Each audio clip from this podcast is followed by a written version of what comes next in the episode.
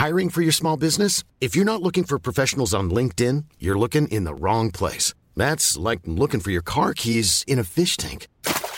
LinkedIn helps you hire professionals you can't find anywhere else, even those who aren't actively searching for a new job but might be open to the perfect role. In a given month, over 70% of LinkedIn users don't even visit other leading job sites. So start looking in the right place. With LinkedIn, you can hire professionals like a professional. Post your free job on linkedin.com slash people today.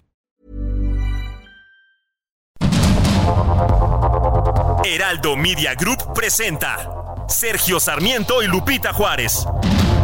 Información veraz y oportuna con un toque personal y humano. Por el Heraldo Radio, donde la H suena y ahora también se escucha.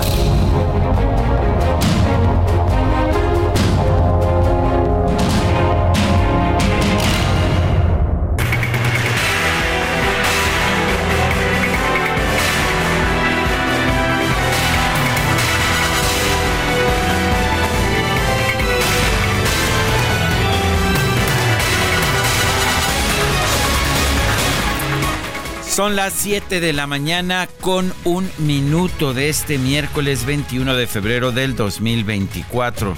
Yo soy Sergio Sarmiento y quiero darle a usted la más cordial bienvenida a El Heraldo Radio. Quédese con nosotros, aquí estará muy bien informado, casi podría yo decir muy requete bien informado, para citar al clásico, al propio presidente de la República. Claro que sí, por supuesto. También, también podrá pasar un rato agradable. Ya nos conoce, nos gusta darle el lado amable de la noticia, siempre y cuando la noticia lo permita. Y bueno, pues como todas las mañanas, pues le doy la más cordial bienvenida a mi queridísima Guadalupe Juárez, que viene aquí cargando periódicos llena de información, con notas, con todo lo que ha acontecido desde el día de ayer. Y ha acontecido muchísimo, ¿eh? Hay mucha información que compartir con nuestros amigos del auditorio. ¿Cómo estás, mi querido Sergio? Estoy, muy bueno. para este. bueno, eso ya, eso ya es ganancia, estar ya es ganancia. Y qué gusto estar empezando una jornada más juntos. Y aquí, pues, eh, ¿cómo la ves? Que ya este Emilio Lozoya nos estará escuchando desde la comodidad, desde la comunidad de su hogar. Bueno, pues de este y otros temas le estaremos comentando el día de hoy. Es cierto que se iba a ir a celebrar este con una comida en el junio con un pato pues, laqueado. A lo mejor, a lo mejor. Mm, bueno, pues es que siempre hay que celebrar, ¿verdad? Pues, bueno, estaremos hablando del tema a propósito y si vale la pena reiterar, no está exonerado. No. Sigue su juicio, nada más que no en prisión preventiva, sigue el juicio en libertad condicional. Con su brazalete y todo, pero ya está en su casa. Pero si te parece, Guadalupe, mira, es tanta la información que te sugiero que nos arranquemos. Pues eso pienso yo. Mira nada más pues la cara que nos pone la, la productora cuando empezamos que ya, aquí que no estemos cotorreando, que. Bueno, no, mira, también se directo divierte. Al puntacho. También se divierte. Bueno, vámonos a la información, al resumen de la información de este miércoles 21 de febrero del 2024. El exdirector de Pemex, Emilio Lozoya, salió este martes del reclusorio norte, luego de que un tribunal de apelación otorgó el cambio de la medida cautelar dictada en su contra por el caso Odebrecht consideró el tribunal que no hay riesgo de fuga. Sin embargo, se le ordenó el uso de brazalete electrónico. Está, tiene prohibido salir del país y tiene que presentarse de manera periódica ante la unidad de medidas cautelares.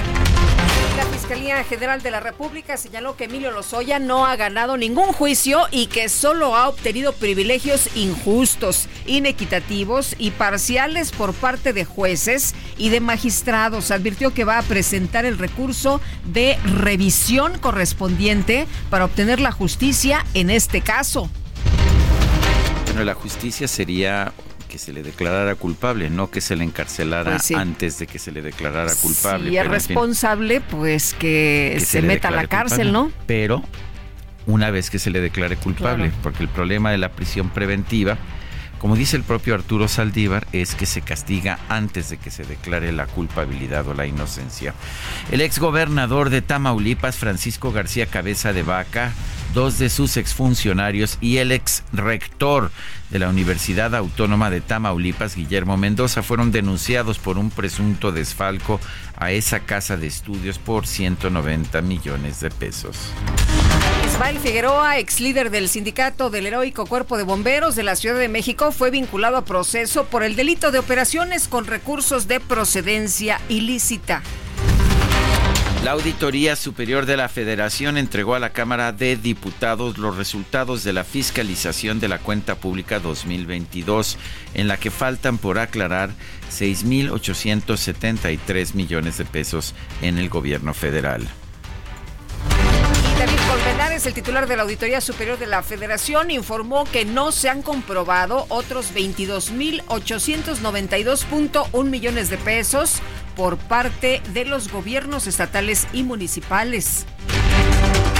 Este martes se publicó la entrevista que tuvo el presidente López Obrador con la periodista rusa Ina Afinogenova, en la que el mandatario asegura que los integrantes de la oposición están perdidos y expresa confianza en que la presidencia de México va a quedar en buenas manos.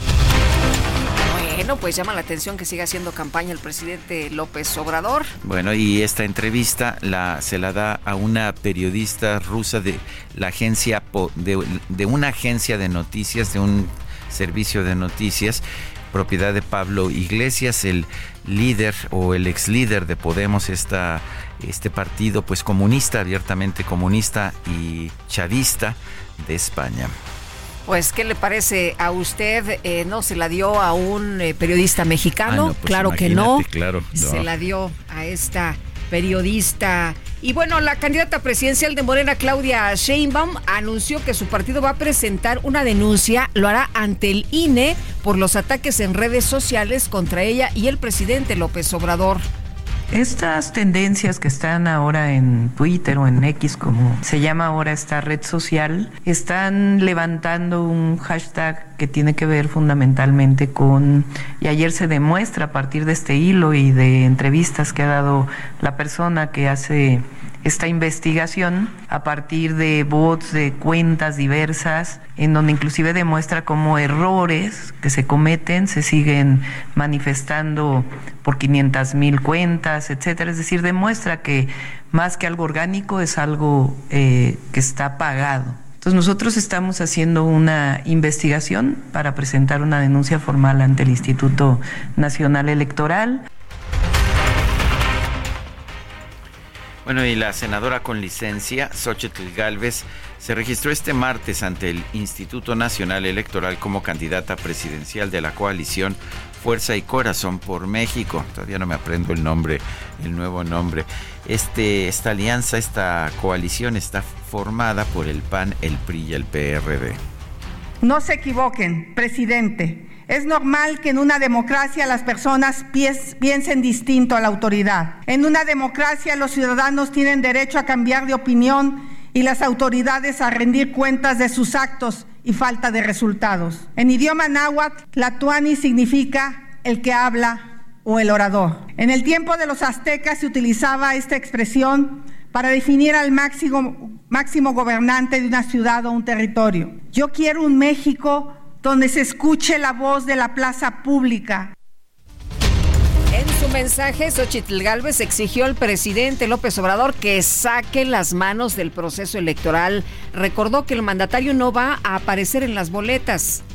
Señor presidente, le recuerdo que usted ya no estará en la boleta electoral. Si usted es un demócrata, Usted debe estar preparado para su derrota. Por respeto a su candidata, por respeto a la democracia, por respeto al pueblo, saque ya las manos de esta elección. El dirigente nacional del PAN, Marco Cortés, pidió al INE que se comporte como un verdadero árbitro electoral, y saque la tarjeta amarilla ante cualquier irregularidad y realmente llena de esperanza ver cómo la gente por su propio pie, cómo las clases medias salieron a marchar y a exigir lo que merecemos, libertad y democracia a exigirle al gobierno que saque las manos del proceso y a exigirle al gobierno que no permita que el crimen organizado intervenga manipule el proceso electoral. Líder nacional del PRD, Jesús Zambrano, advirtió que el INE ha sido omiso al negarse a elaborar un mapa de riesgo por la posible intervención del crimen organizado en el proceso electoral. Que valientemente Xochitl haya retomado aspectos fundamentales eh, de la tradición democrática del INE y su responsabilidad ante el país y que directamente exigió que López Obrador saque las manos de la elección. Por ello, el PRD presentará formalmente ante el INE en los próximos días la solicitud de que se haga cargo, se haga eco de lo que fue el decálogo presentado por la sociedad civil el pasado domingo en el Zócalo. Queremos elecciones libres, queremos elecciones democráticas. Precisamente hablando de estos temas, eh, Carlos Navarrete, quien uh, fue líder del PRD, que conoció y que después se enfrentó con López Obrador, señaló en una entrevista eh, que pues que no, que sí es cierto que no recibía dinero en sobres amarillos López Obrador en sus campañas, que lo, porque era demasiado dinero, dice que eran maletas porque eran millones y Sí, dice, de 10 pesos. millones no cabían en un sobre amarillo, ¿eh? Eso es. Bueno, y la senadora Patricia Mercado renunció a ser portavoz de la campaña del candidato presidencial de Movimiento Ciudadano, Jorge Álvarez Maínez, así como a la coordinación de su programa de gobierno. Argumentó que hay decisiones del partido que le son ajenas y no puede ser ella quien las defienda. Por su parte, Jorge Álvarez Maínez reconoció que la senadora Patricia Mercado renunció a su equipo de campaña tras la postulación al Senado de la alcaldesa de Cuauhtémoc, Sandra Cuevas, y de la exdirigente periodista Alejandra Barrales. La ex candidata del PRI al gobierno del Estado de México, Alejandra del Moral, renunció a su postulación como diputada plurinominal del tricolor para abrir la posibilidad a que una mujer joven mexiquense y militante tenga la oportunidad de participar en su lugar. Oye, y ya ves que muchos de los esposos o de las parejas de los políticos dicen, no, no, yo voy a mantenerme al margen, yo voy a estar a un lado, simplemente apoyando, yo eh, voy a estar nada más atento, pero no voy a ocupar ninguna posición eh, en el gabinete. Ni, Porque sería nepotismo, Porque ¿no? sería nepotismo, imagínate nada más, ah, Sí, mi bueno, esposo, ¿dónde lo coloco? ¿En la Secretaría de Gobierno? Pues ¿O lo dónde? que sea, pero el presidente, afortunadamente el presidente López Obrador sí dijo que en su, pues que ya en los tiempos de la cuarta transformación no había lugar ni para la corrupción ni el nepotismo. ni el ¿verdad? amiguismo, ni nada, de Nada. eso. Bueno, José Luis Peña es esposo del aspirante de Morena al gobierno de Veracruz, Rocío Nale. Él aseguró ante ganaderos del estado que él va a tener un puesto en la administración local. Él sí, ¿verdad? Para eso estamos, eh, nosotros no venimos aquí para andar jugando, andar este, a ver si podemos. Queremos, queremos que los campos, el campo tenga la mejor tecnología, la mejor tecnología que hay en el mundo, la vamos a tener en el campo, porque así lo hicimos en Dos Bocas. En Dos Bocas tuvimos la mejor tecnología del mundo, y si no la hay aquí en México, la vamos a ir a buscar. Pero con la ayuda de todos ustedes. Acuérdense, mi nombre es José Luis Peña Peña. Yo, este, pues ya he dicho la candidata que primeramente Dios, yo voy a estar ahí y cualquier problema que ustedes tengan, yo voy, si ganamos, que vamos a ganar, pues luego es inminente, yo voy a estar en el área de la ganadería sin un solo peso, sin cobrar nada. Lo va a hacer de buena voluntad, de buena fe. Buena gente. Ya, sí, de buena gente. Ya estuvo ahí en Dos Bocas, habló, bueno, lo que hicimos allá en Dos Bocas, pero ahora pues yo voy a estar Será el, en el orgullo del nepotismo de la gobernadora, de la futura En gobernadora. caso de que gane, este, pues él dice, no, yo sí voy a ocupar un puesto, no vengo aquí a jugar, yo sí le voy a entrar y voy a estar en ganadería. Las organizaciones y autoridades electorales que conforman el Acuerdo Nacional por la Integridad Electoral advirtieron que la violencia contra políticos, la crisis interna en los órganos electorales, la simulación de procesos partidistas, la intervención del Ejecutivo Federal y la opacidad en las precampañas trastocan la integridad del proceso electoral en curso. Rosa Isela Rodríguez, la titular de la Secretaría de Seguridad y Protección Ciudadana, afirmó que trabaja con diputados y partidos políticos para evitar que el 2024 sea el año electoral más violento en la historia del país los temas que ahora les interesan, a reserva de lo que ellos digan, pues es la seguridad de los candidatos para los días de estos tres meses que vienen de las elecciones. Entonces les explicamos el procedimiento que se le ha explicado con el INE y ellos eh, estuvieron de acuerdo en también transmitir la información a sus partidos. Nosotros tenemos la obligación como Estado mexicano de eh, proporcionar eh, seguridad y tranquilidad y de proteger a los candidatos y candidatas, sobre todo nosotros a nivel federal y los estados a nivel local. En el municipio de San Miguel Totolapan, en la región de Tierra Caliente de Guerrero, se reportó un enfrentamiento a balazos entre integrantes de los grupos criminales de los Tlacos y la familia michoacana, con un saldo de por lo menos 17 personas muertas. Estuvo horrible esta, si, si de por sí escuchar 17 muertos ya es impresionante. Es que cuando ves las imágenes es otra cosa, por eso es tan importante luchar en contra de la censura para mostrar las imágenes de la violencia. Pero impactante y lo más terrible es que esto siga ocurriendo en el país. Bueno, en redes sociales se difundió este video en el que presuntos miembros del grupo armado, el eh, cártel de la Sierra, fracción de los Tlacos, o sea, hay un Tlacos y hay una fracción de los Tlacos que se ha eh, pues pulverizado, ¿no? Antes eran eh, grupos completos y ahora pues hay 20 mil grupos de un solo grupo. Bueno, amenazaron con matar a Freddy Vázquez Palacios, el alcalde de San Miguel Totolapan en Guerrero. Elementos del ejército se enfrentaron con presuntos sicarios de origen venezolano pertenecientes a grupos aliados de los Viagras, esto en Tumbiscatío, en Michoacán. Las autoridades locales reportaron dos hombres muertos y tres detenidos. Una mujer policía y su hija de 8 años fueron asesinadas en Celaya, en Guanajuato, cuando viajaban a bordo de su automóvil particular. ¿Se acuerda usted que antes se decía que no se atacaba a los niños, que no se atacaba pues eh, a las mujeres? Bueno, pues en este caso la mujer policía y su niña de apenas 8 años fueron asesinadas coordinador de Morena en el Senado, Ricardo Monreal, consideró que no es deseable que las organizaciones sociales o religiosas busquen eh, tener treguas con el crimen organizado, busquen eh, establecer treguas con el crimen organizado, ya que es deber del Estado enfrentarlos. Sí, no es lo deseable que organizaciones sociales o agrupaciones religiosas eh, cumplan una función ni de mediadoras, ni de búsqueda de treguas. Creo que es el Estado el que tiene que enfrentar los flagelos de la delincuencia y el crimen. Yo tengo confianza, a pesar de que mi familia también ha sido víctima de problemas de inseguridad, ah, no me gane el odio ni tampoco la venganza social, sino la justicia.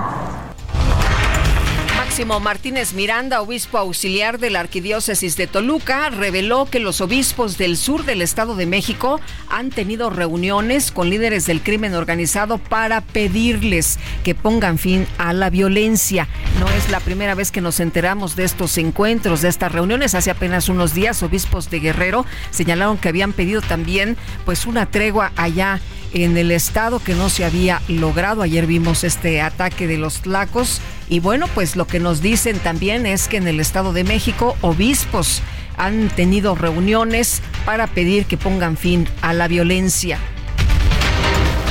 En Estados Unidos, las autoridades de Missouri anunciaron que dos adultos fueron acusados de asesinato por el tiroteo que dejó una persona muerta y 22 heridos durante los festejos por el triunfo de los jefes de Kansas City en el Super Bowl.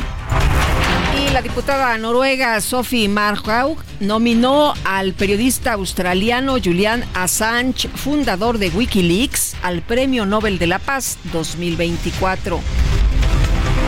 En información deportiva, el Inter de Milán venció 1 a 0 al Atlético de Madrid en la ida de los octavos de final de la UEFA Champions League. El tenista español Carlos Alcaraz, número 2 del mundo, se retiró en la primera ronda del torneo ATP 500 de Río de Janeiro debido a una lesión en el tobillo derecho.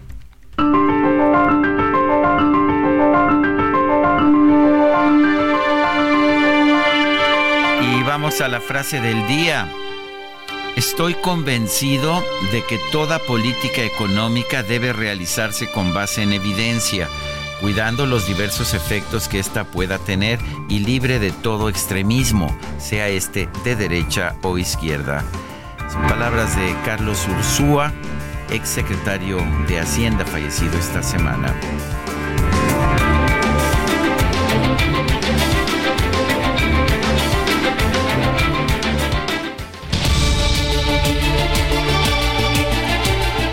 Preguntas, tenemos las preguntas. Ya sabe usted que nos gusta preguntar. Ayer preguntábamos en este espacio. ¿Es mejor que las Fuerzas Armadas se dediquen a la seguridad nacional o que sean constructores y administradores de empresas? Seguridad nos respondió el 96.4%, administradores 1.7%, no sabemos 1.9%, recibimos 4.674 participaciones. La que sigue, por favor. Claro que sí, mi muy estimado don Enrique, antes DJ Quique. Ya coloqué esta mañana en mi cuenta personal de X, arroba Sergio Sarmiento, la siguiente pregunta. ¿Qué opina usted de que Emilio Lozoya enfrente su juicio en libertad condicional? Es la ley, nos dice 41.4%. Es injusto, 45.6%. No sé, 12.9%. En 53 minutos llevamos 912 participaciones. Las destacadas de El Heraldo de México. Bueno, y hasta con nosotros Itzel González eh, con las destacadas esta mañana. Itzel, mucha información y además información importante, así que adelante, muy buenos días. Muy buenos días, Lupita Sergio, queridos destacalovers. Además de información, esta mañana traemos boletos. Si a usted le gusta patinar, Prevenido porque tenemos regalos. Esta mañana la actriz Gabriela de la Garza nos envió seis pases sencillos para las clases de Bliss on Wheels en Pinche Gringo Barbecue de Polanco este próximo viernes. Así se llama el restaurante, el lugar. Así que no hay que asustarse, DJ Kike. Tenemos pases, tres boletos sencillos para principiantes. Es que al DJ Kike le enseñaron en su casa a no decir esas palabras. A no decir groserías, ¿verdad? Eso es verdad. Eso es verdad. Eso es verdad. Por eso te vas a quedar sin patinar, DJ Kike. Cuidamos tus rodillas. Así es, tres boletos sencillos para la clase de principiantes a las cuatro y media de la tarde este viernes y tres boletos sencillos para la clase de intermedios a las siete y media este viernes en Polanco. La actriz Gabriela de la Garza nos espera en las clases de Bliss on Wheels. Así que ya sabe, si usted quiere patinar, si, usted, si a usted no le duelen las rodillas como a su servidora, porque yo ya no le hago eso, un mal golpe y, sí, y sí, este, ya, ya ando fallando, ya me duele a mí todo. Pero si usted tiene ganas de patinar, 55 20 10 96 47, mándenos un mensajito si le interesa la clase de principiantes o de intermedios y le regalamos sus boletos. ¿Tú quieres dos, Lupita? Eh, dice la productora ah, que, ya, que, ya no regale boletos, que, ya, nos vayamos que ya en fa, que como si fueras patinando. Así que vámonos rapidito a las destacadas del Heraldo de México.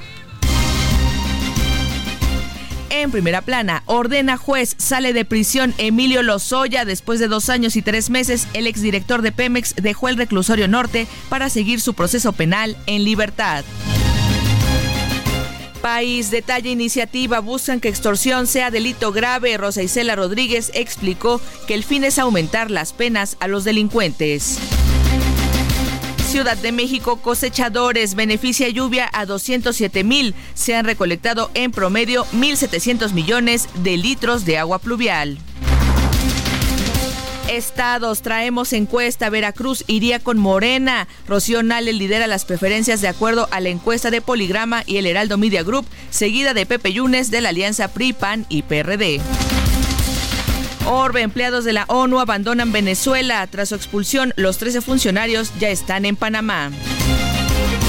Meta, Mauricio Sulaimán, presidente del Consejo Mundial de Boxeo, descartó que la decisión del siguiente rival del Canelo esté en manos del organismo.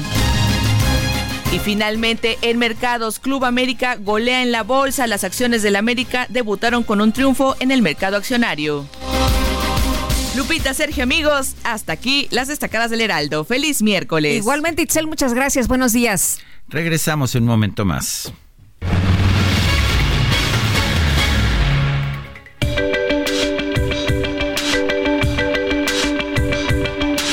Sarmiento y Lupita Juárez quieren conocer tu opinión, tus comentarios o simplemente envía un saludo para ser más cálida esta mañana. Envía tus mensajes al WhatsApp 55 20 10 96 47.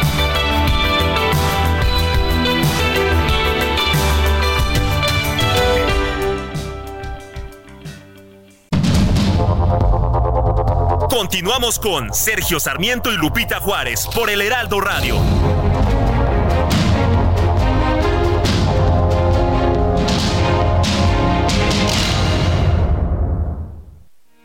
Porque te presta hasta cuatro meses de tu sueldo. Porque lo obtienes en máximo 24 horas. Porque lo utilizas para lo que quieras. Porque lo tramitas fácil y sin intermediarios. Porque tiene las tasas más bajas del mercado. Porque es tu derecho. Fonacot es el crédito. Fonacot 50 años cumpliendo. Gobierno de México.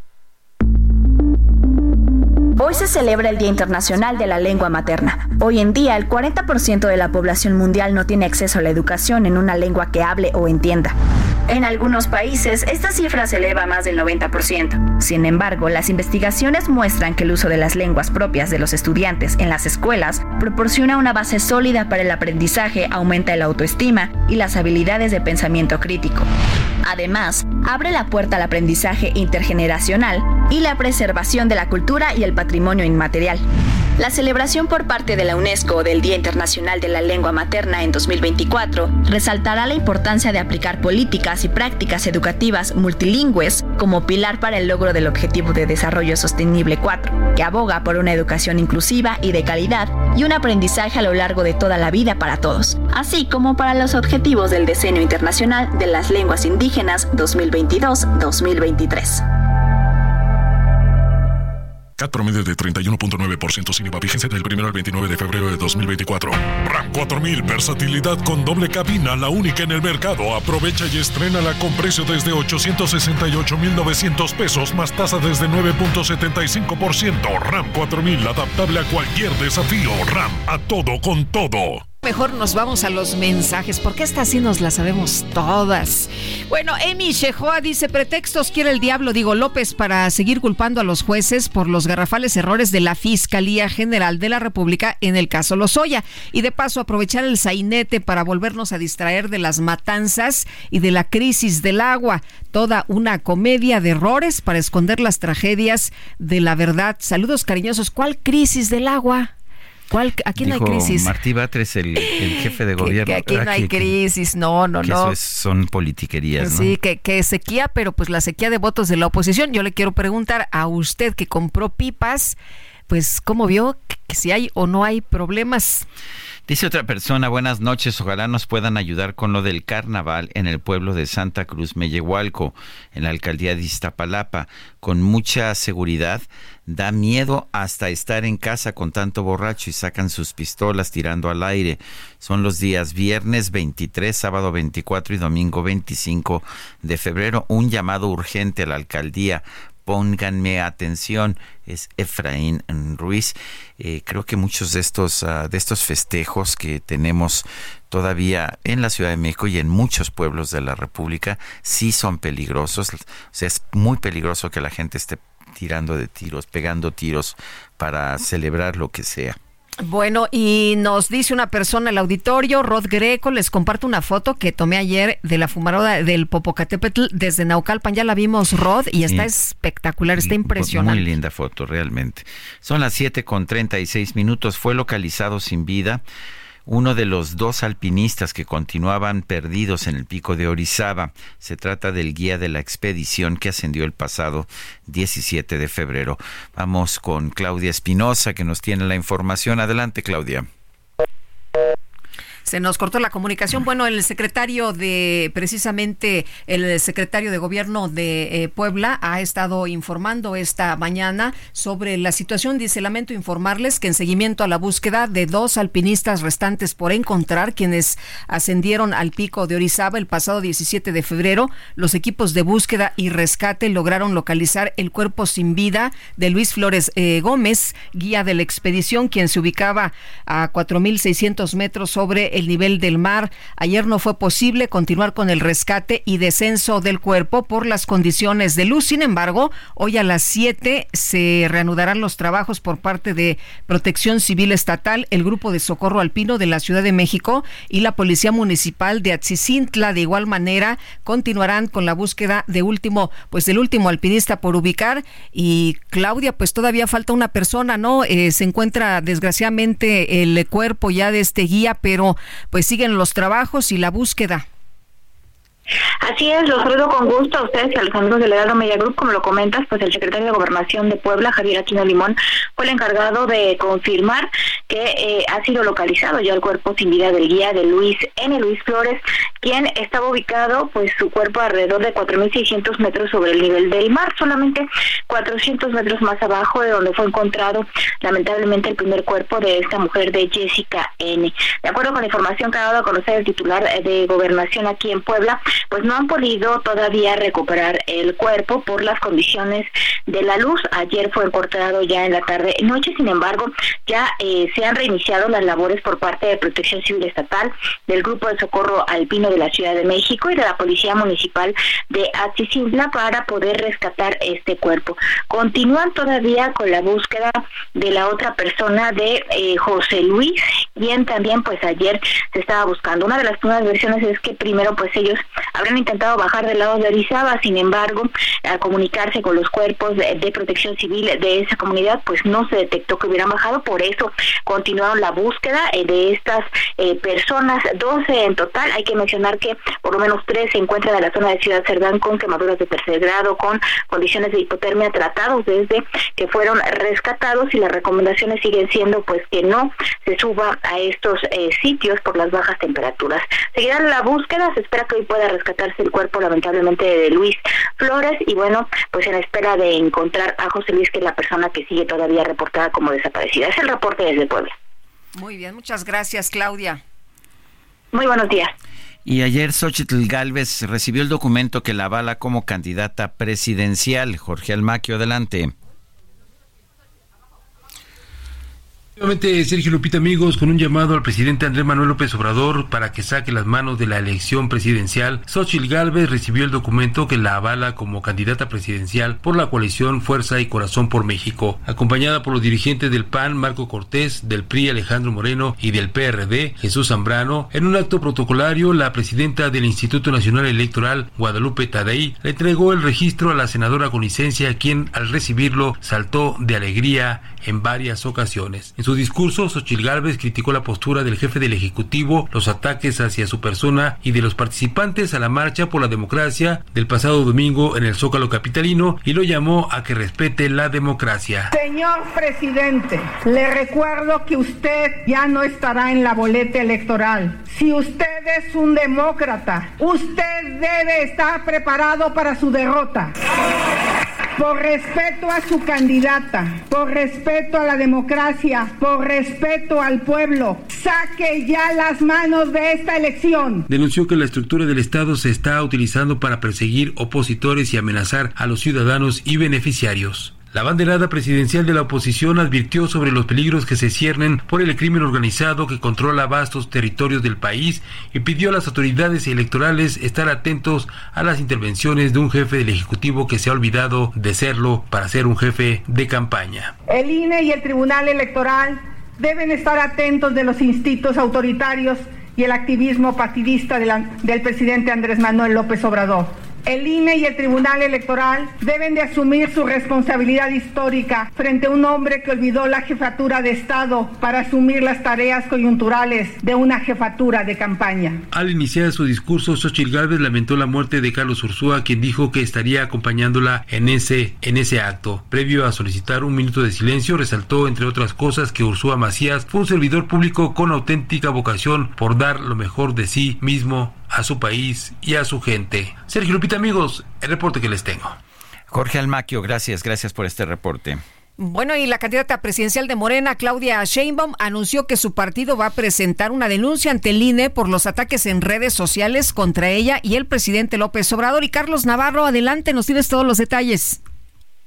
Buenos días, Sergio Lupita. Les saludo con gusto a ustedes al auditorio y les comento que la red de bots que ha promovido en los últimos días tendencias en X, antes Twitter, contra miembros de la Cuarta Transformación, será denunciada ante el Instituto Nacional Electoral, informó la candidata presidencial Claudia Sheinbaum. Ayer, en conferencia de prensa, la aspirante al Ejecutivo Federal explicó que Morena está haciendo un estudio para presentar las pruebas correspondientes. Y es que en días pasados, en su cuenta de X, Sheinbaum compartió un, hilo que evidencia el manejo de estas redes que promueven el hashtag contra ella o el presidente Andrés Manuel López Obrador. Al ser cuestionada sobre contra quién sería la denuncia, la candidata dijo que en su momento se presentará derivado del estudio que se hace al respecto. También, la ex jefa de gobierno señaló que estas tendencias no son orgánicas, sino son pagadas y optarán por informar a la red social para que se atienda esta situación y no se promuevan este tipo de tendencias. Quieren que sea una campaña sin guerra sucia y de propuestas. Sergio Lupita, la información que les tengo. Carlos, muchas gracias. Muy buenos días. Bueno, son las 7 con 43 minutos. Consiéntete con la maestría y calidad milimétrica de nuestros sistemas de descanso. Te mereces un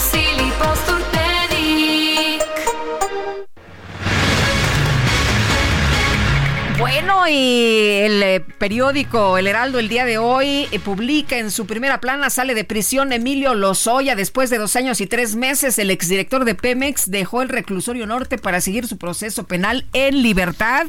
Y Arturo Ángel, periodista especialista en seguridad y justicia, qué gusto saludarte esta mañana. Muy buenos días.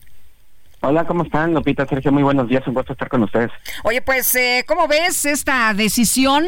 Eh, ya hay algunas críticas a los jueces, pero pues a ver tú que has estado eh, estudiando el caso, que has estado dándole seguimiento, ¿cómo ves que haya salido eh, Emilio Lozoya del reclusorio? A ver, antes que nada, yo creo que habría que decir una cosa muy clara. El proceso en contra de Emilio Lozoya por el tema de Odebrecht, que es el único que sigue vigente en su contra, porque recordemos que él está acusado de también en el tema de agronitrogenados, pero ese proceso se suspendió el año pasado. Entonces, lo que habría que decir es que el proceso sigue, eso no ha cambiado, ¿no? Lozoya tendrá que enfrentar un juicio por la acusación de sobornos que presuntamente recibió y veremos qué pasa ahí. Eh, lo que por el caso Odebrecht. Eh, por el caso Odebrecht, ¿no? Donde la fiscalía, por cierto, pide más de 30 años de prisión en su contra. O sea que si lo llegaran a encontrar culpable, pues él tendría que regresar a la cárcel a cumplir esa sentencia, ¿no? ¿Qué pasó ayer? Que eh, Emilio Lozoya y sus abogados Alejandro Rojas y Miguel Ontiveros consiguieron que se le modificara la medida cautelar, que no es otra cosa que qué te imponemos, qué le imponemos a una persona para garantizar que esté presente durante durante el tiempo que se desarrolla el proceso, le habían puesto una prisión preventiva en el 2021 luego de que pues la periodista Lourdes Mendoza lo fotografió en este restaurante en Polanco, ustedes recordarán el escándalo que se hizo, ¿no? Pero que en realidad em, era una prisión preventiva muy complicada y muy dudosa desde un inicio, porque un antecedente que ahora a todo mundo parece que ya se le olvidó, bueno, pues sobre todo a la fiscalía, ¿no? Este ayer que leía su comunicado, eh, es que fue la propia fiscalía y el propio gobierno del presidente López Obrador quienes no quisieron meter a la cárcel a los Lozoya. Recordemos lo que lo trajeron desde España, extraditado, que tenían todos los elementos para pedir una prisión preventiva que en su caso era justificadísima, pero no quisieron hacerlo, dijeron, le dijeron al juez, no, nos basta con un brazalete electrónico, el señor está totalmente localizable así, además está colaborando con nosotros, entonces llevémosla así. Recuerdo que luego yo vi esa audiencia en video porque eran tiempos de pandemia y no se podían entrar a las audiencias, ¿no? Y el juez se sacó mucho de onda porque dijo, qué raro que no pidan prisión preventiva contra un señor que se lo trajeron del otro lado del mundo, pero bueno, ¿no? Que, se pues escapó porque él sí se evadió, al contrario de Rosario Robles, por ejemplo, ¿no? Y recordará Sergio que de hecho esa audiencia inicial contra Lozoya ocurrió meses después de la de Rosario, ¿no? Donde Rosario fue voluntariamente y una le encarcelaron, ¿no? Pero a Lozoya se le dio desde un inicio un trato muy ventajoso, se le dieron demasiadas ventajas, ¿no? Eh, pero pues ahora, pues yo diría que la fiscalía tiene que lidiar con las consecuencias de ese trato que ellos mismos decidieron darle, ¿no? Porque ni siquiera es una prisión domiciliaria, ¿eh? Lozoya nunca ha estado limitado a estar dentro de su casa. Por eso es que el haber comido en un restaurante, aunque se vio muy mal, aunque el presidente López Obrador se enojó muchísimo, pues tampoco violaba las medidas cautelares que se le habían impuesto, nunca intentó quitarse el brazalete, lo había puesto. Y esos fueron los argumentos, ¿no? Eh, en buena medida que sus abogados durante todo ese tiempo estuvieron trabajando para lograr convencer a, un tribunal de que Lozoya tenía que seguir el proceso pues en libertad, no en una prisión que ellos consideraron era una venganza política por haber sido como en un restaurante. lo curioso es que la Fiscalía General de la República emitió un comunicado diciendo que pues que los jueces actuaron mal y que no han considerado eh, pruebas lícitas que ellos han sometido. ¿Qué opinas ahora de esta reacción de la Fiscalía? Miren, eh, eh, la, verdad es que es, un, es una reacción de la fiscalía que ya hemos venido viendo en muchos casos, ¿no? Básicamente lo que ahora, lo que han hecho es un poco adoptar el mismo discurso que vemos en la mañanera del presidente de que todas las decisiones adversas que ellos que ellos tienen son culpa de los jueces. Por supuesto, cuando obtienen vinculaciones a procesos de a sentencias nunca dicen, ay, es un mérito del Poder Judicial, ¿no? Pero cuando les, les tienen estos reveses, eh, pues culpan a los jueces y a los magistrados. Pero en este caso de Emilio Lozoya, como en varios otros, ¿no? La verdad es que si nos metemos a revisar los contextos y a cómo se ha desarrollado el proceso, pues las, las fallas en la investigación están ahí, ¿no? Este, de nueva cuenta, ayer al salir, al acabar la audiencia, uno de los fiscales se quejaba amargamente, ¿no? En una entrevista que dio de cómo es posible que este señor se quiso ir a España y ahora digan que no hay riesgo de fuga, pues había que recordarle a él que fue su propia fiscalía la que consideró que no había riesgo de fuga en un inicio y que bastaba con un brazalete. Entonces, eh, y, la verdad es que en el tema de Emilio Lozoya, yo creo que lo que estamos viendo ahora son las consecuencias de haber jugado con él a que fuera el testigo estrella Sergio Lupita, que no, presentara una denuncia que convenientemente era una denuncia contra todos los enemigos políticos del presidente López Obrador, a los que se les acusaba de que supuestamente recibieron sobornos de Odebrecht y que con eso se aprobaron las reformas estructurales, ¿no? Recuerdo hasta el presidente López Obrador recomendando leer la denuncia de, de Lozoya, que además convenientemente se filtró de inmediato, ¿no? Pero pues a la mera hora, y como parece ser que, que bien adelantaba el que era el primer abogado de Lozoya, el señor Cuello Trejo, era una denuncia que no tenía ningún sustento, que casi que se le hicieron Emilio Lozoya, eso decía el abogado defensor, y pues si fue así o no, la realidad es que no había pruebas, no había cómo sostener esos casos, y a la hora en que la fiscalía como que recapacitó Sergio Lupita y quisieron ahora sí ir contra Lozoya, que es lo que tenían claro desde un inicio, se les ha venido complicando la situación y la defensa les ha venido ganando, pues básicamente todos los, los, recursos que han promovido. Arturo, si lo quieren en la cárcel, eh, la fiscalía debe presentar todas las pruebas por el caso de Odebrecht y, eh, pues, eh, en caso de hallarlo responsable, entonces aplicarles estos 30 años van a tener exacto van a tener que convencer en el juicio que el juicio que que sí pasará no en algún yo creo que este mismo año veremos el juicio de Odebrecht que además eh, eh, México se ha tardado muchísimo tiempo en llevar a alguien a juicio por este asunto de Odebrecht, pues tendrán ahí que, que probar ante el juez que los es culpable, solo que pues ya tienen un pequeño gran problema y es que les anularon las pruebas bancarias, ¿no? Vamos a ver si con un amparo logran recuperarlas, pero de nuevo, muy raro que la fiscalía no haya solicitado autorización a un juez con esas pruebas y pues si con pruebas bancarias o con no, tendrán que ganarle en juicio Emilio Lozoya, vamos a ver si lo logran. la gran prueba de Lozoya fue este video en que llevaron unas maletas, unas mochilas con dinero al Senado y que contó un funcionario del Senado. ¿Es una prueba suficiente esto para pues todo lo que se quiso comprobar? Pues no, no, para lo que alcanzó eso, Sergio, fue para que eh, un proceso contra el ex senador del PAN, Jorge Luis Lavalle, ¿no? Porque las personas... Que no, es, que, no estaba ahí, de hecho, que no estaba en el video, lo cual tampoco debería haber sido una prueba, ¿no? Exacto, pero bueno, era un indicio, ¿no? Porque quien recibe el dinero, si era una persona que trabajaba con él, alcanzó para abrir un proceso contra Lavalle, se abrió, la investigación siguió, ¿no? El, tema de investigación complementaria, y pero, eh, pero hasta ahí llegó la fiscalía, es decir, nunca lograron conectar, eh, Sergio, que ese dinero de esas maletas era el dinero que venía de Odebrecht, ¿no? O sea, esa ruta nunca quedó claro y es lo que siempre sostuvieron los abogados defensores de las personas a las que señaló Lozoya. Pruébame que el dinero que salió de Odebrecht es ese dinero que está en esas maletas. Y además prueba que, se repartió todo a, otras personas, no solo a Jorge Luis Lavalle, y esa conexión nunca la pudieron hacer. De hecho, eh, dijeron que se, se lo habían entregado a Ricardo Anaya para cambiar su voto como diputado, pero ya no era diputado.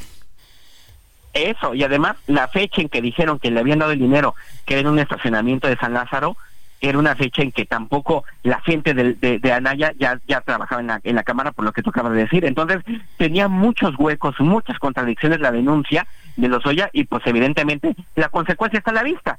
¿Por qué la Fiscalía no ha podido llevar a proceso a Anaya, a Luis Videgaray, Peña Nieto o a Calderón? Porque a todo el mundo denunció Lozoya, ¿eh? también a, gente del gobierno, de los gobiernos panistas y, y los resultados ahí están. Fiscalía, tú no has podido llevar a proceso a nadie de los que denunció Emilio Lozoya. O sea que haya salido el día de ayer Emilio Lozoya del reclusorio norte no es culpa de los jueces. Pues no, más bien es una victoria. Digo, creo que sus abogados han sido muy hábiles, ¿no? En ir, logrando este eh, ganar algunos recursos, pero yo creo honestamente que lo que estamos viendo es pues las consecuencias de, de este de, este manejo que se le quiso dar a Emilio Lozoya, ¿no? De, de miren, si si desde el inicio se hubiera apostado solo contra Emilio Lozoya, donde sí había declaraciones de gente de Odebrecht diciendo a los Lozoya le dimos dinero, donde sí estaba en la ruta bancaria, si hubieran pedido los estados de cuenta con autorización de un juez, o sea, cumpliendo las formalidades, si hubieran apostado a eso, yo creo que en este momento la historia sería distinta. Pero, pero quisieron apostarle a, a, que Lozoya fuera un testigo colaborador, quisieron irse más arriba, que no hubiera estado mal, si no es que, pues, al parecer, o las historias eran falsas, o las pruebas no estaban, y ahora pues nos quedamos atrapados y en las consecuencias, insisto, del propio trato que le dieron a, Emilio Lozoya y pues ahora eh, están estas complicaciones. A ver, casi, casi se nos termina el tiempo. Una sola pregunta rápida. Eh, sé que el presidente, estoy convencido de que hoy va a atacar a los jueces por esta decisión. ¿Tú crees que judicialmente es una decisión correcta? Mm, yo creo que sí, yo creo que sí, porque finalmente habrá que recordar que las medidas cautelares que ayer le pusieron a Lozoya fueron las mismas que la propia Fiscalía y el propio gobierno quisieron que Lozoya tuviera desde un inicio, las mismas ventajas que ellos mismos les dieron, aunque ahora pues ya se les haya olvidado. Arturo, como siempre, agradecemos mucho que hayas platicado con nosotros. Un, abrazo, buenos días. Muy Gracias. bien. Vamos a una pausa y regresamos.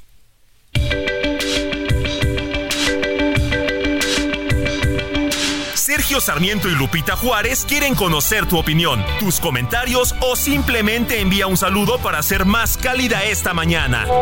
Envía tus mensajes al WhatsApp 55 20 10 96 47.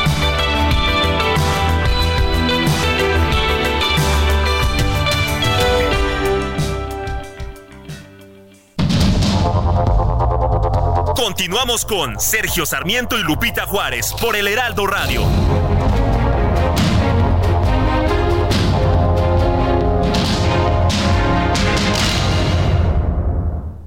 Misión cumplida. En la CFE logramos el compromiso de no aumentar las tarifas eléctricas, aún durante contingencias, cuando los mexicanos más lo necesitamos.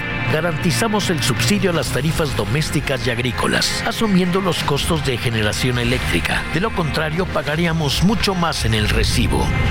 Misión cumplida. Somos CFE. Somos más que energía. Gobierno de México. Bueno, vamos con más eh, mensajes esta mañana. Hola, muy buenos días y bendiciones para todos. Nacho Cano escribía letras divertidas. José María Cano era el de las letras con historias casi literarias. Eh, yo no, no, no, conozco bien cuáles eran de José María Cano. A lo mejor después eh, echamos un vistazo. pero en sí la música de Mecano me parece que dejó una huella una huella muy importante. No sé, por ejemplo, si esta es de José María o de Nacho, pero en sí Mecano hacía hacía música que te hacía reflexionar y al mismo tiempo lo mismo que divertirte bailar pasarla bien. Sí. dice otra persona soy Lidia Apreciado mil gracias por Mecano por favor consideren la fuerza del destino. Y Eduardo Reyes, abrazos, felicidades al noticiario amable de dar la noticia. Y Sergio y Lupita, saludos, pues muchos saludos, don Eduardo. Que José María Cano es autor de esta que estamos escuchando, sin lo que nos dice este eh, Radio Escucha, es cierto que Nacho Cano escribía las letras divertidas y José María las letras de historias literarias, eh, pues sí, sí entiendo que me cuesta tanto olvidarte sea una de esas. Pero vámonos al clima cuando son las 8 con 4. El pronóstico del tiempo con Sergio Sarmiento y Lupita Juárez.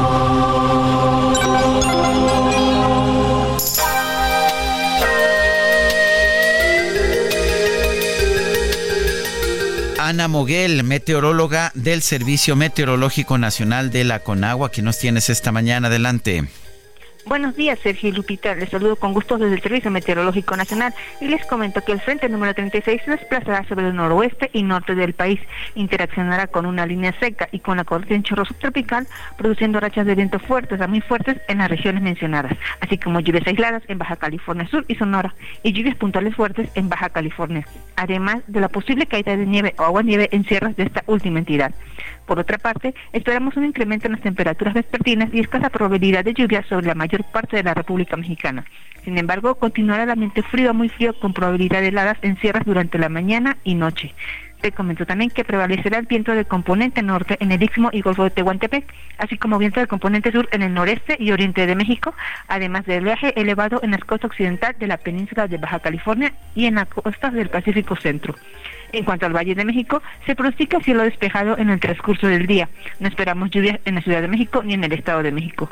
En cuanto a la temperatura, la máxima para la Ciudad de México será de 25 a 27 grados Celsius y para Toluca de 23 a 25 grados Celsius. Este es mi reporte. Regreso con ustedes. Muy bien, gracias, eh, gracias Ana Moguel. Gracias.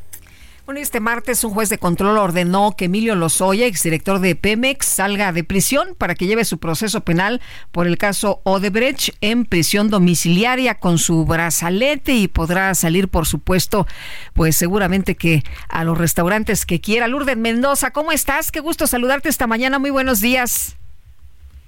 Muy contenta de estar esta mañana con ustedes, Sergio Lupita, muy buenos días. Lourdes, pues, eh, ¿cómo ves esta decisión de que, pues, eh, Emilio Lozoya finalmente recupere la libertad? Eh, todavía no se termina el asunto por el caso Odebrecht, pero por lo pronto, bueno, pues deja el reclusorio norte para seguir el proceso penal en libertad. Pues cuando se politiza la justicia, cuando no haces bien tu chamba, integras bien las carpetas, que eso es lo que le pasó a la Fiscalía General de la República y a la 4T, pues estas son las consecuencias. Ellos nunca quisieron llevar a Emilio Lozoya o enfrentar a Emilio Lozoya en un juicio. Ellos lo que querían era que Emilio Lozoya y a través de Emilio Lozoya hacer este teatro judicial nunca antes intentado en nuestro país y tener narrativa de que ya se había acabado la corrupción, de que ya no iba a haber más impunidad en nuestro país, no importando que no hubiera una sola prueba. Y entonces me puedes decir, este, bueno, es que Emilio Lozoya eh, lo chamaqueó, por decirlo menos, al presidente, a la fiscalía y a la 4T.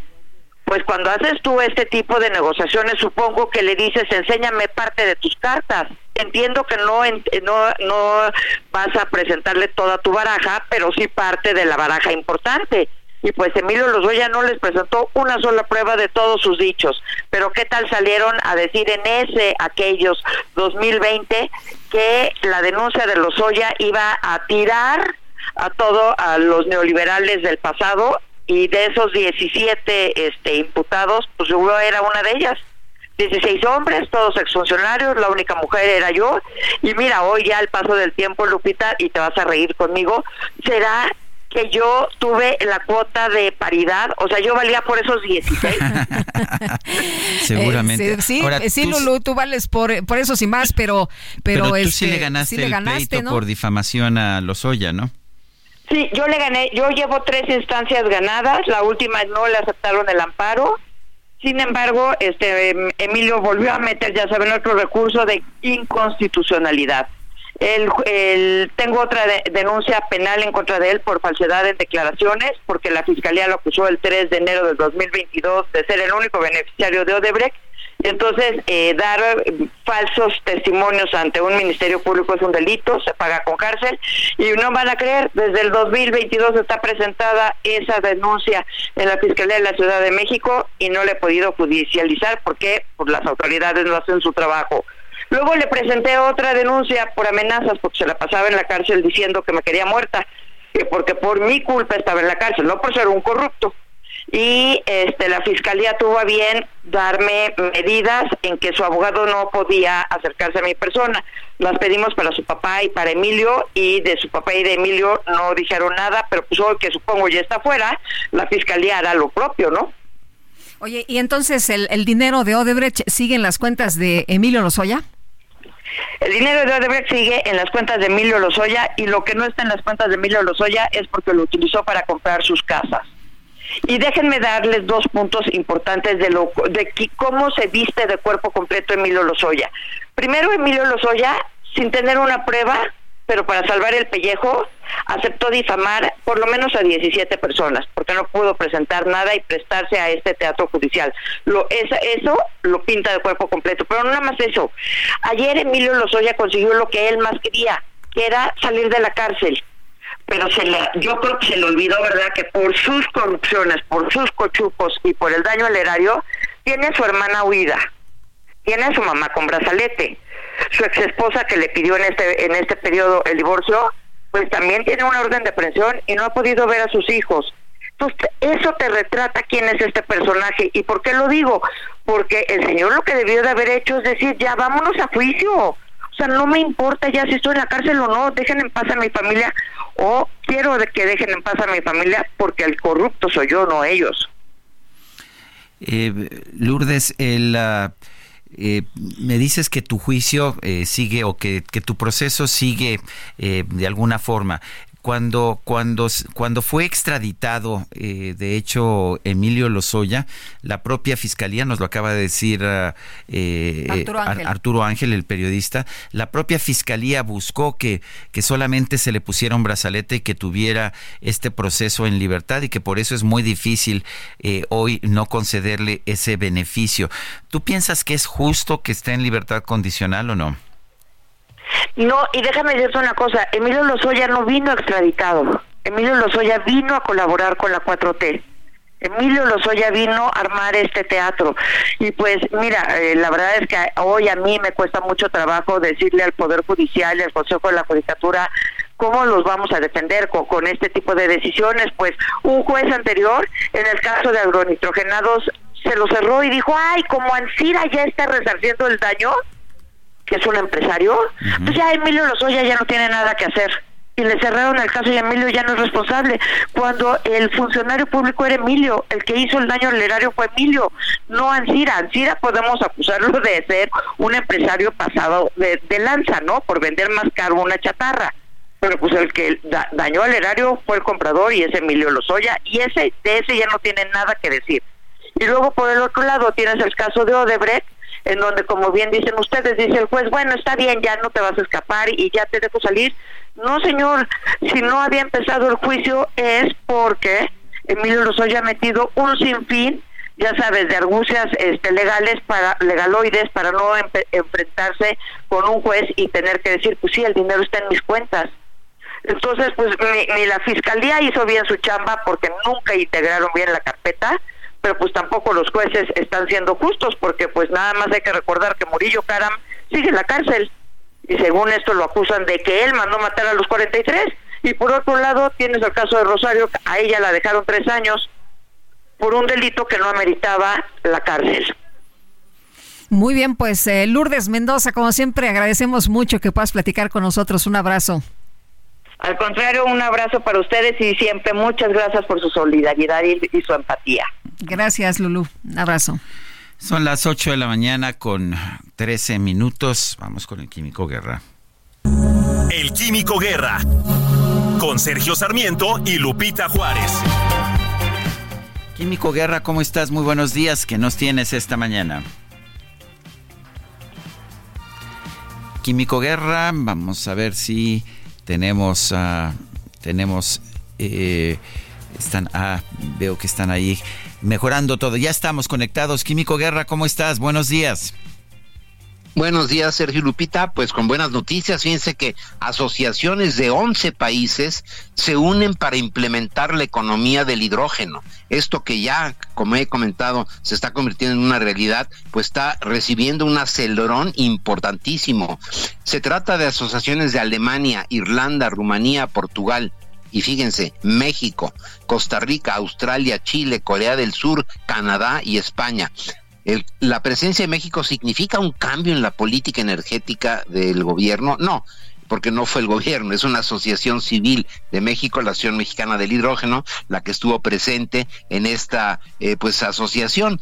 Representantes de asociaciones de hidrógeno se han reunido en Huelva, en España, para buscar puntos comunes de colaboración que permitan avanzar más rápidamente en la implementación de la economía del hidrógeno a nivel mundial. Son asociaciones, como decía yo, de 11 países y en el marco del primer Congreso Nacional de Hidrógeno Verde, celebrado allá en Huelva, eh, pues se dio a conocer esta eh, alianza, digamos, ¿no? Eh, esta unión para, pues, empujar la economía global del hidrógeno. ya que en la pasada conferencia de Naciones Unidas, en la COP28 en Dubái, se acuerdan que el hidrógeno adquirió notable relevancia, pues en ese, en ese entonces, el año pasado, 37 gobiernos suscribieron el reconocimiento mutuo de esquemas de certificación para el hidrógeno renovable y de bajo carbono y sus derivados. Bueno, pues ahora el resultado de esto es esta asociación entre 11 países. Eh, esta iniciativa, Sergio Lupita, busca fomentar un mercado internacional y sentar las bases para futuras colaboraciones conjuntas entre los países eh, firmantes. ¿Significa esto, Sergio Lupita, pasos significativos hacia el establecimiento de la economía del hidrógeno, pero sobre todo demuestran la marcada cooperación a nivel internacional en el ámbito del hidrógeno. A pesar de que haya gobiernos que todavía no niegan ¿no? la cuestión de que el hidrógeno va a ser la, eh, la energía del futuro, bueno, pues vemos cómo está avanzando simplemente por la eh, megatendencia que existe hacia la búsqueda de energías limpias, baratas y que sean de fácil implementación en todos los países es un paso muy importante, Sergio Lupita, que va definitivamente a detonar una cooperación mucho mayor, lo que significa transferencia de tecnología, eh, fondos suficientes, ¿verdad?, para llevar a cabo eh, las implementaciones de esta asociación de 11 países y que van a generar, pues, un mercado que a final de cuentas es lo que va a eh, significar que pasemos rápidamente hacia esa economía del hidrógeno, Sergio Lupita. Pues como siempre, gracias por traernos estas noticias. Un fuerte abrazo, Químico. Igualmente para ti, Sergio. Buenos días, Lupita. Buenos días, Químico. Bueno, y ayer, ayer, eh, pues sorpresiva nuestra renuncia como vocera del eh, precandidato de Movimiento Ciudadano, Álvarez Maínez. Patricia Mercado, en su mensaje en redes sociales, cuando dio a conocer esta decisión, señaló que pues no podía defender decisiones de Movimiento Ciudadano. Y vamos a platicar con Laura Ballesteros, senadora por Movimiento Ciudadano, precisamente. Laura, ¿qué tal? Qué gusto. Buenos días. Hola Lupita, ¿cómo estás? Sergio, buen día, qué gusto saludarles. Igualmente. Oye, pues ¿cómo ves la decisión de Patricia Mercado? ¿Te sorprendió? ¿Te, te ya sabías o, o, cómo les cayó a ustedes? Mira, pues yo respeto mucho a Patricia. Patricia ha sido mi mentora muchos años, no nada más ahora. Eh, y Patricia es así, Patricia dice lo que piensa, hace lo que, lo que piensa y lo que dice. Y si no está de acuerdo con una decisión, pues, pues lo pone sobre la mesa. Y yo creo que esto además es muy sano. Jorge Álvarez Maínez, tu servidora, todos nosotros somos una generación que crecimos en democracia, no le tenemos miedo a la diferencia ni al disenso. Y qué bueno que además se pone en la mesa pública, porque los partidos políticos somos de interés público y le tenemos que rendir cuentas a la gente. Eh, parece que, pues parece que Patricia Mercado está tomando una decisión por, razones éticas. ¿Qué piensas de esa decisión? Yo ella tiene este decisiones muy muy específicas con respecto a ciertas candidaturas. Yo creo que eso ella lo, lo debería de, de, de explicar personalmente. Es decir, a mí no me toca hablar por ella. It's that time of the year. Your vacation is coming up. You can already hear the beach waves. Feel the warm breeze, relax, and think about work. You really, really want it all to work out while you're away.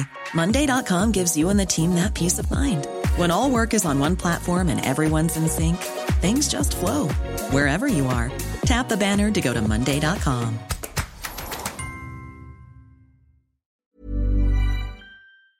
jamás lo haría por otra mujer, ¿no?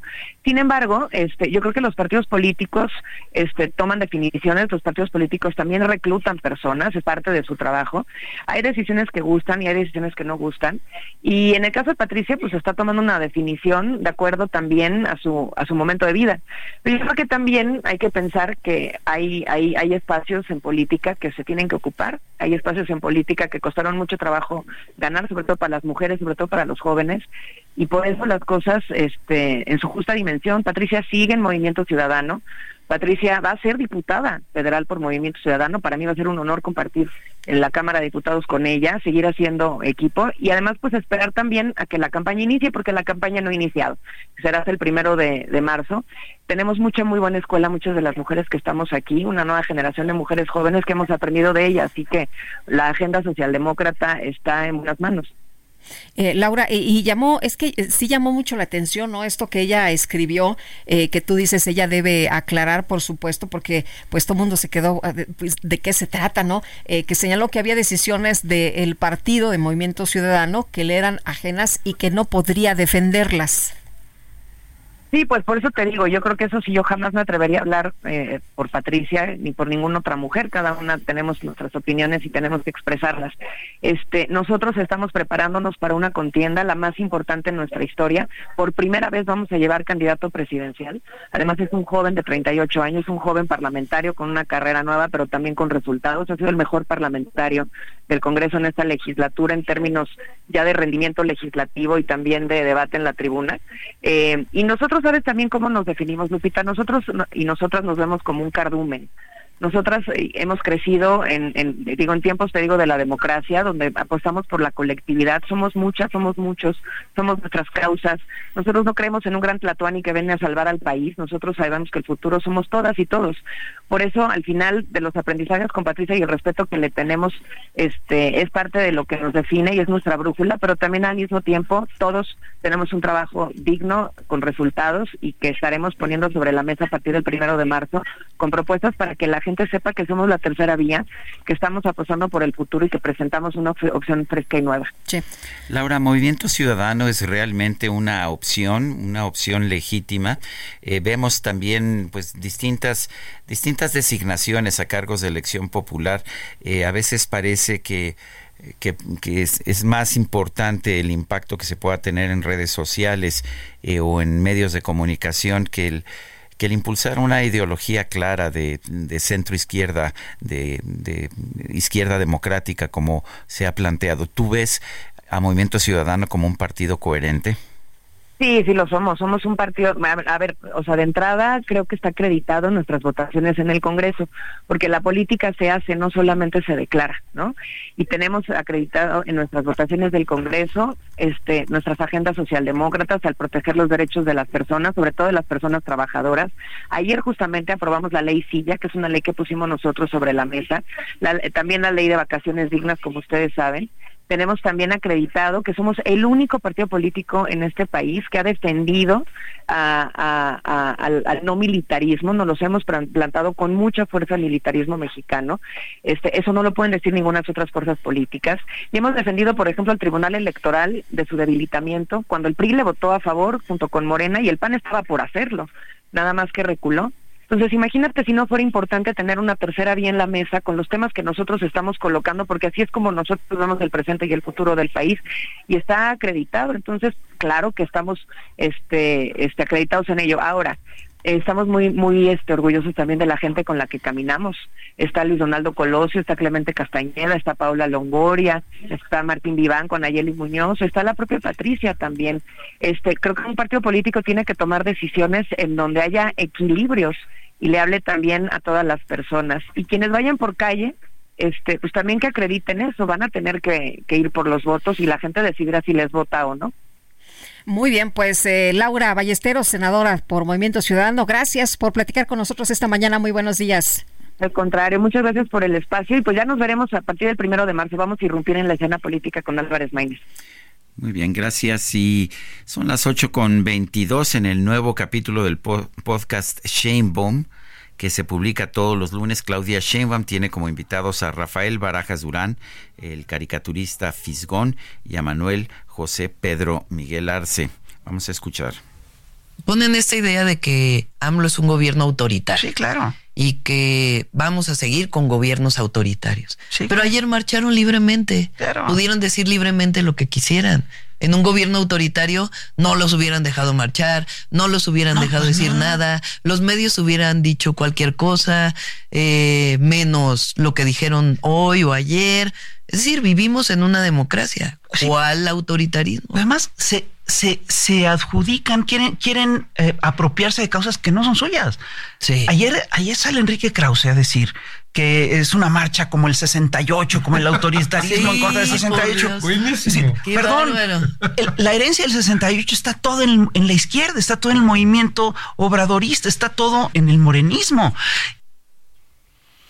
Bueno, pues esto es lo que se dijo, parte de lo que se dijo en este podcast de la candidata de Morena, Claudia Sheinbaum. Son las 8 de la mañana con 24 minutos, 8 con 24.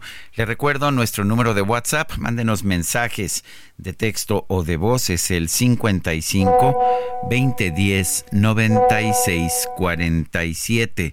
55 2010 96 47. Síganos en X, antes Twitter, arroba Sergio y Lupita. Le recomiendo también darle seguimiento a la cuenta arroba Heraldo de México. Nosotros vamos a una pausa y regresamos.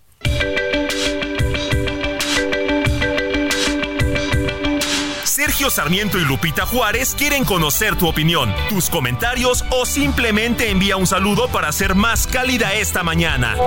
Envía tus mensajes al WhatsApp 55 20 10 96 47.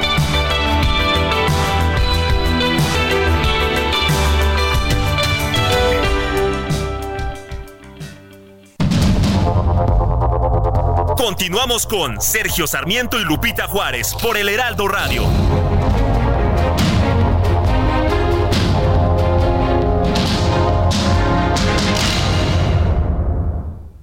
Siente el máximo confort de un abrazo a todo tu cuerpo.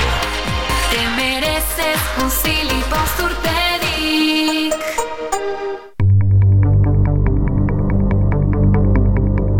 Jaque Mate con Sergio Sarmiento.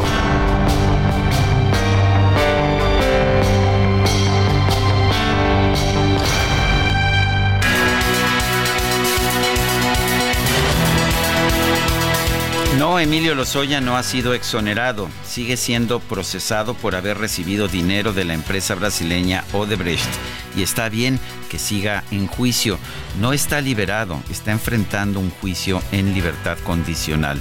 Esta debería ser la regla en nuestro país como lo es en aquellas naciones donde se respetan los derechos humanos. La prisión preventiva, que no es otra cosa que castigar a un acusado con cárcel antes de que sea juzgado, es una violación a las garantías individuales. Lo han señalado claramente la Comisión Interamericana de Derechos Humanos y el Alto Comisionado de las Naciones Unidas para los Derechos Humanos, pero el presidente López Obrador insiste en aplicar este castigo antes del juicio. Es justo que Lozoya esté enfrentando su juicio en libertad, por lo menos mientras un juez no lo declare culpable, pero este es un derecho humano que no le fue reconocido a Rosario Robles, quien pasó tres años en la cárcel hasta que los tribunales decretaron su inocencia, ni tampoco al ex procurador Federal de la República General de la República, Jesús Murillo Caram, quien está en la cárcel por las increíbles acusaciones de que participó en el secuestro y asesinato de los estudiantes de Ayotzinapa en Iguala y en la tortura de los criminales de quienes los secuestraron y asesinaron.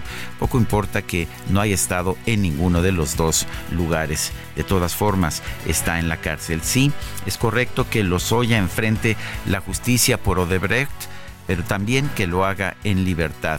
Pero esta misma libertad eh, debió haber sido un derecho de Rosario Robles y por supuesto de Jesús Murillo Caram. Yo soy Sergio Sarmiento y lo invito a reflexionar.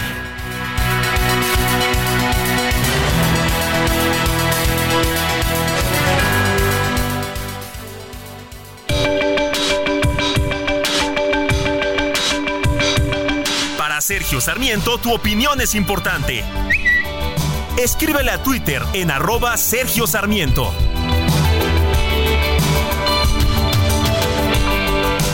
Vámonos a los mensajes y nos dice José Ochoa, pobrecitos de Emilio Lozoya, de Rosario Robles, de Murillo Caram, entre otros, siempre se nota su tendencia por defender la corrupción e intereses oscuros del prismo, pero tengan por seguro que de nada servirá, seguirán siendo oposición. Saludos.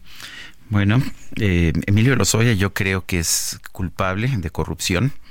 Eh, Lorenzo Córdoba, que yo sepa, no se le ha acusado de ningún delito. Eh, Rosario Robles, creo que es... y no, a ver, yo creo que ya la decretó un tribunal inocente de lo que se le acusó de haber ah, eh, sido parte de la estafa maestra. Creo que fue omisa, sí, creo que fue omisa en el sentido de que, pues la estafa maestra, que es producto de de, de, una mala política pública que hace que puedas ah, entregar contratos a universidades públicas y después las universidades públicas puedan eh, puedan dar esos contratos a otras a otros terceros sin ningún tipo de vigilancia. Me parece que la política pública es lo que está mal. Jesús Murillo Caram puede ser culpable de muchas cosas pero ni secuestró y mató a los estudiantes de Ayotzinapa en Iguala ni torturó a, a, los criminales que confesaron haber realizado estos crímenes. En fin, dice otra persona, excelente miércoles, pongan Hijo de la Luna en francés. Saludos, Antonio de Harvard. Buenos días, dúo y equipo dinámico. Aunque no hayan informado que ya arreglaron las fallas técnicas de su consola, sabemos que ya está lista, ni se escucha la diferencia de ayer a hoy, pero qué bueno que fue así. Sufrimos, ¿eh? A Mecano, saludos Miguel 71. Pues la verdad es que nuestros ingenieros son, pero muy buenísimos. Hicieron un, gran y trabajo. Ayer transmitimos sin ningún problema. Estuvimos Pero no teníamos al música, no teníamos muchos detalles que le dan encanto a este programa. Nosotros decimos nuestro, que nos visten, que nuestra producción, pero la verdad es que son un equipo extraordinario y ayer muchas personas nos dijeron, oigan, pero pues, ¿de qué hablan? Ni se nota.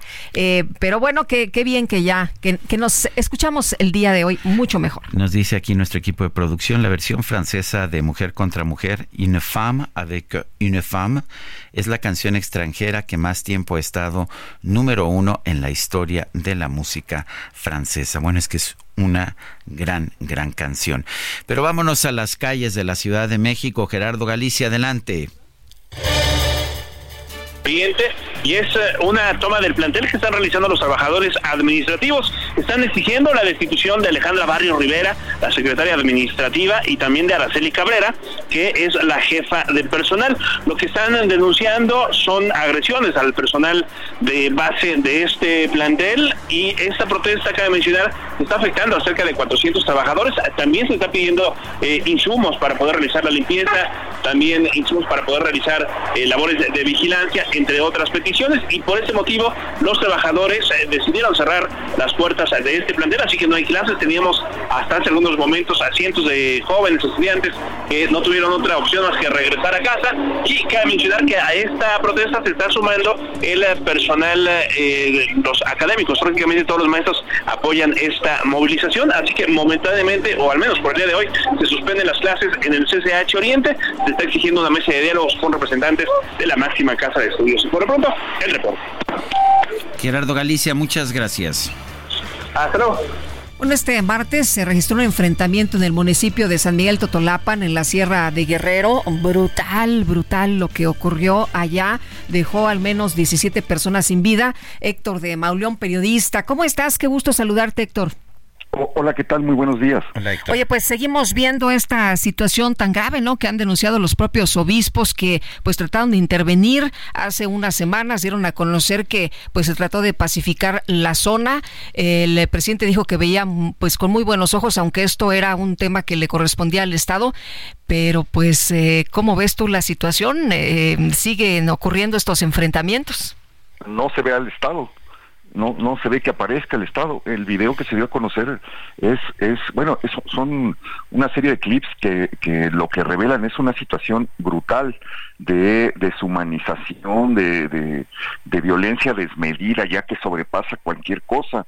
Eh, el, vemos cómo desnudan los cuerpos, los arrastran, los apilan, les prenden fuego y luego todavía los ametrallan en medio de un lenguaje brutal y de vivas a, a sus a, los jefes criminales en una zona donde desde hace ya bastante tiempo eh, los tlacos están enfrentados con la familia michoacana.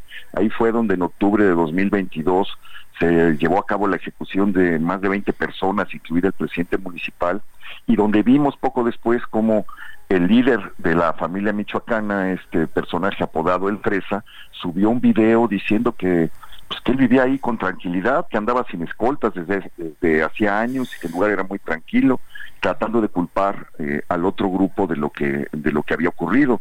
Desde ese momento, pues los eh, de la familia michoacana se tuvieron que, mover de San Miguel Totolapan y trataron y comenzaron a, ocupar regiones de ese municipio, eh, los tlacos.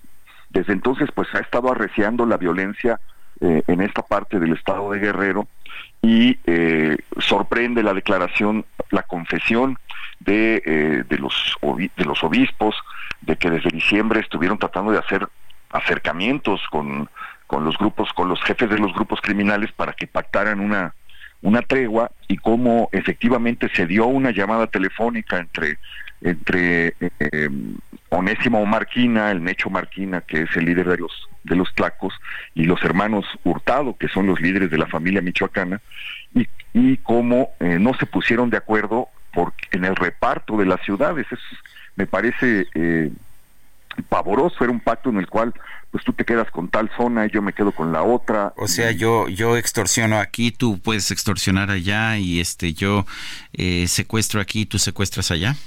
Sí, ese era el, acuerdo, que no, que no se invadieran territorios y se respetaran sus eh, negocios eh, unos, unos con, con otros. Eh, se da a conocer esto, el presidente dice que le parece muy bien que todos colaboren en la construcción de la paz y a los pocos días de la declaración del presidente, pues vemos un video de verdad de una, de una crueldad eh, eh, eh, que sobrepasa todo. Cada cosa que suben y cada cosa que vemos es peor que la anterior. Cuando creemos haber visto lo indecible, se supera a sí misma la violencia en el estado de Guerrero.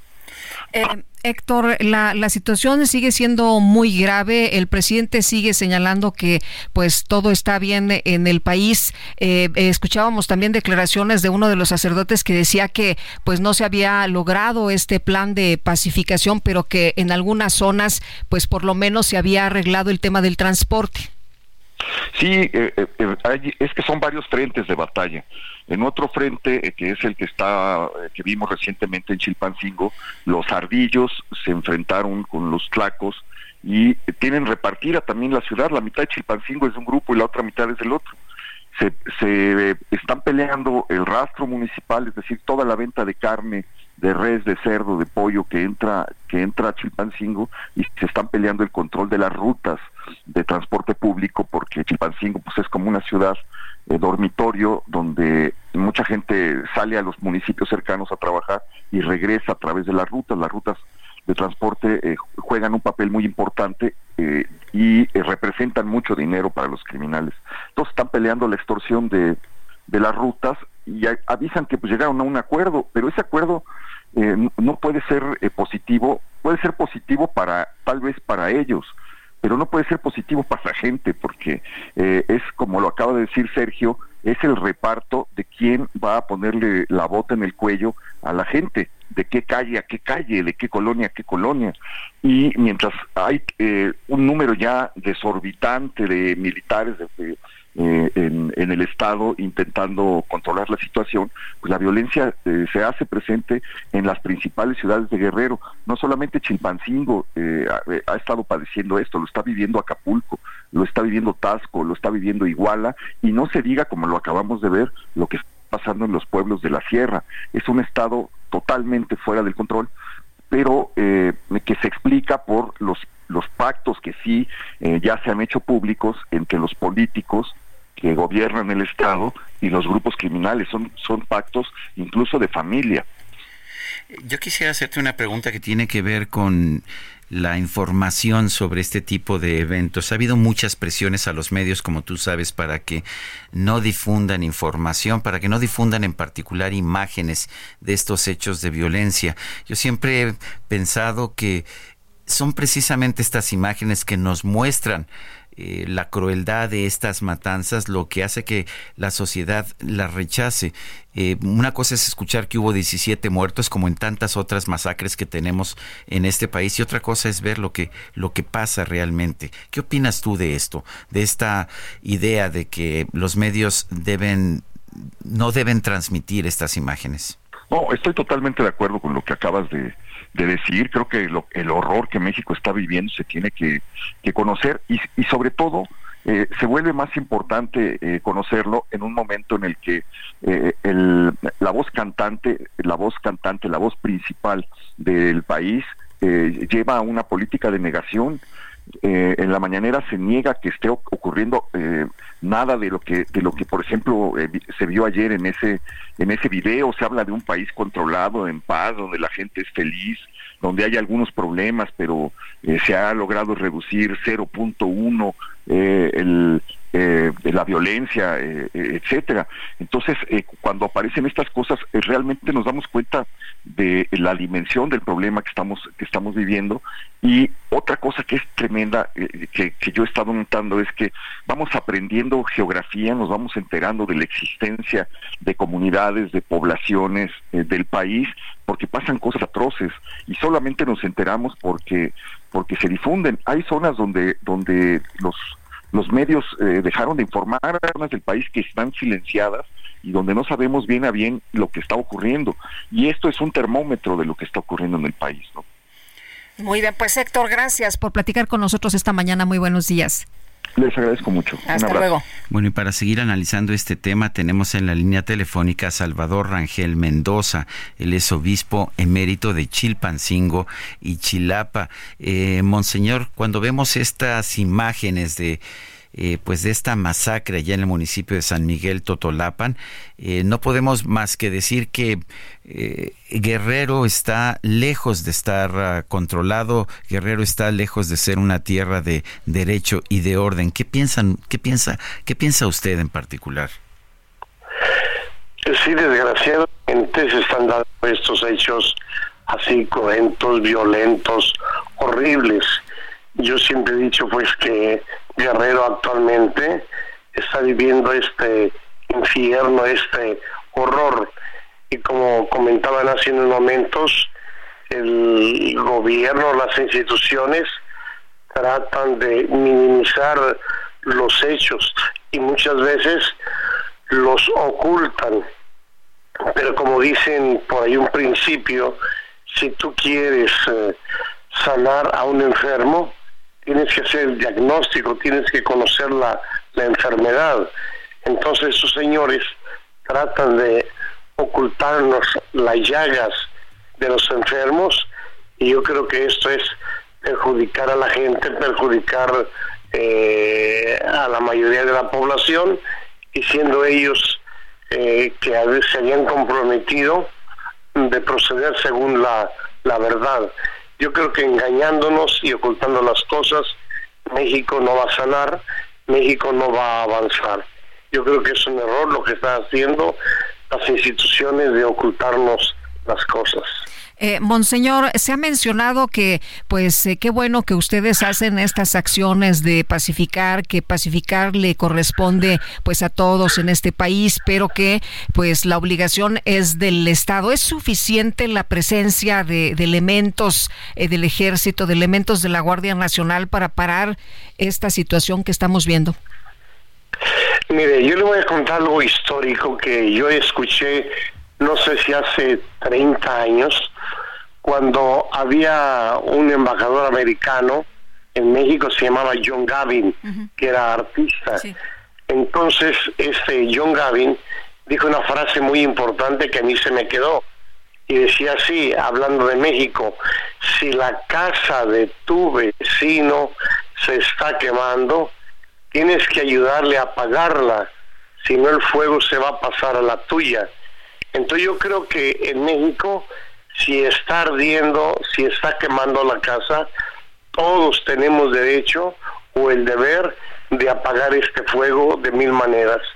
Y claro que la obligación primera es de las instituciones del gobierno eh, procurar la paz, la concordia, que vivamos tranquilos.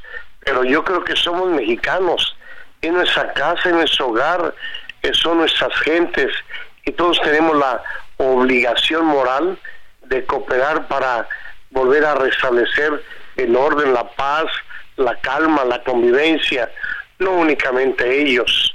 Eh, yo, yo vuelvo a insistir también lo que decía el secretario de gobierno uh, Lodwin allá en Guerrero, que la iglesia lo suyo y ellos también hayan su parte la cosa que ellos no están haciendo su parte, están dejando pasar las cosas. Yo creo que es obligación de todo, de todo mexicano, salvar nuestra patria, ayudar eh, en cualquier problema que se venga. Por ejemplo, cuando hay desastres, qué bonito responde la gente, los mexicanos se solidarizan con aquella desgracia. Pues esto que está sucediendo, que es cuestión también de todos aunque oficialmente no nos toque, pero tenemos que cooperar. Monseñor, usted tiene contacto con la gente del pueblo. ¿Qué le dicen? ¿Tiene temor la gente o, o simple y sencillamente está acostumbrada ya? Sergio, la gente tiene mucho miedo. La gente se encierra temprano. La gente a veces no sale por temor o, muchas veces pues eh, incluso a la familia no la dejan que saque, que porque es una realidad, si toman una urban, una combi, puede ser que la balacien, puede ser que la prendan con todo y gente la que va ahí adentro. La gente sí, yo me consta que tiene mucho miedo, por desgracia. Eh, monseñor, que eh, se ha acercado últimamente con estos grupos delincuenciales, ¿qué, le, y, si es así, qué le dicen? Porque pues se ha tratado de pacificar el área, en algunos casos pues se ha podido con el tema del transporte, pero eh, ¿qué considera usted que, ocurrió aquí? Bueno, desgraciadamente, por ejemplo, en el incidente de estos 17 masacrados, es un problema de territorio que trae la familia michoacana con los lacos que así se llama, fueron los que hicieron este horror. Entonces, ah, se están peleando el territorio y es que dentro del territorio, pues eh, vienen los secuestros, vienen los asesinatos, vienen los levantamientos, viene el derecho de piso, viene que ellos venden en exclusiva las mercancías. Yo creo que cada región y cada grupo es un, problema distinto. Pero Sergio Lupita, yo les puedo decir, por lo menos yo con cuatro grupos de estos, ellos me han dicho, ya estamos cansados, queremos la paz, no queremos más asesinatos, y, yo en lo personal estoy haciendo una labor muy callada, muy silenciosa de visitar los capos a ver si podemos llegar a un a un acuerdo, a una tregua eh, entre, todos ellos. No sé cómo se le vaya a hacer, pero yo creo que todavía hay una pequeña esperanza eh, de, de esas personas a que vuelva la paz y la concordia. Monseñor Salvador Rangel Mendoza, gracias por hablar con nosotros. Muy bien, que Dios los bendiga y que mejore México. Gracias. Muchas gracias, Monseñor. Bueno, y nos vamos a enlazar a la conferencia de prensa del presidente López Obrador. Muy bien, muchas gracias. Y finalmente preguntarle por el caso de Emilio Lozoya, si considera este fallo como otra derrota de la Fiscalía General y si piensa presentar alguna nueva denuncia. Pues va la Fiscalía a atender este asunto como lo expuso Elizabeth en el quién es quién en las mentiras. Esto tiene que ver con los jueces con el Poder Judicial, que dejan libres a todos, delincuentes presuntos de cuello blanco, presuntos delincuentes de cuello blanco y presuntos delincuentes de la delincuencia organizada, del crimen organizado jueces, magistrados, ministros. Ahora tenemos pendiente, ¿se acuerdan de que hubo un ministro que al mismo tiempo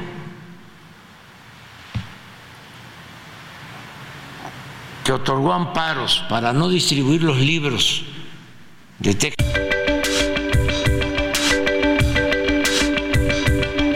Sergio Sarmiento y Lupita Juárez quieren conocer tu opinión, tus comentarios o simplemente envía un saludo para ser más cálida esta mañana. Envía tus mensajes al WhatsApp 55 20 10 96 47.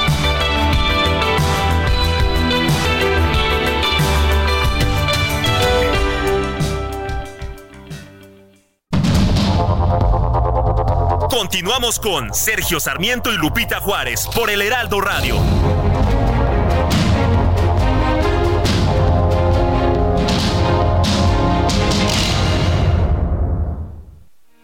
Porque te presta hasta cuatro meses de tu sueldo. Porque lo obtienes en máximo 24 horas. Porque lo utilizas para lo que quieras. Porque lo tramitas fácil y sin intermediarios. Porque tiene las tasas más bajas del mercado. Porque es tu derecho. Fonacot es el crédito. Fonacot 50 años cumpliendo. Gobierno de México. Vámonos a los mensajes. Buen día. Saludos, señor Sarmiento. A ver cuándo y se decide a terminar esos grupos, él a terminar esos grupos de delincuentes, porque sí se puede hacerlo. No les tenga miedo, dice Juan. Muy bien. Mm, no sé si se refiere al... Dice, si decide él, me imagino que se refiere al presidente de la República. Dice otra persona, buenos días Sergio y Lupita y equipo, gracias por la música de Mecano canciones perdurables que son parte del soundtrack de mi vida. Saludos, Emilia, en la Ciudad de México. CAT promedio de 31.9% sin IVA, vigencia del 1 al 29 de febrero de 2024. RAM 4000, versatilidad con doble cabina, la única en el mercado. Aprovecha y estrena con precio desde 868,900 pesos, más tasa desde 9.75%. RAM 4000, adaptable a cualquier desafío. RAM, a todo con todo. Descubre el soporte ideal para un sueño saludable toda la noche. Te mereces un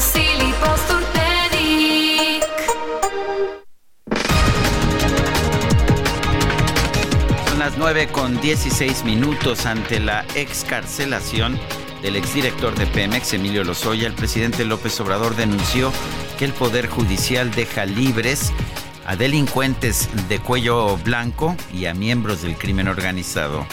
La fiscalía seguramente va a apelar si es que lo puede hacer, pero es un asunto entre la fiscalía y el Poder Judicial. Y la verdad, el Poder Judicial está podrido.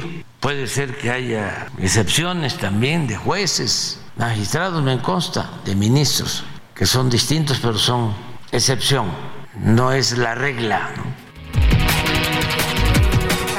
Declaraciones del presidente Andrés Manuel López Obrador, que para nadie son sorpresa, ¿no? Después que se esperaba que reaccionara de esta forma, luego de que se dejó en libertad el día de ayer a Emilio Lozoya, aunque sigue el juicio. Por unanimidad, el Pleno del Senado aprobó la llamada ley Silla con la que se busca garantizar que los trabajadores cuya jornada laboral consiste en estar muchas horas de pie cuenten con periodos de descanso y también sillas con respaldo.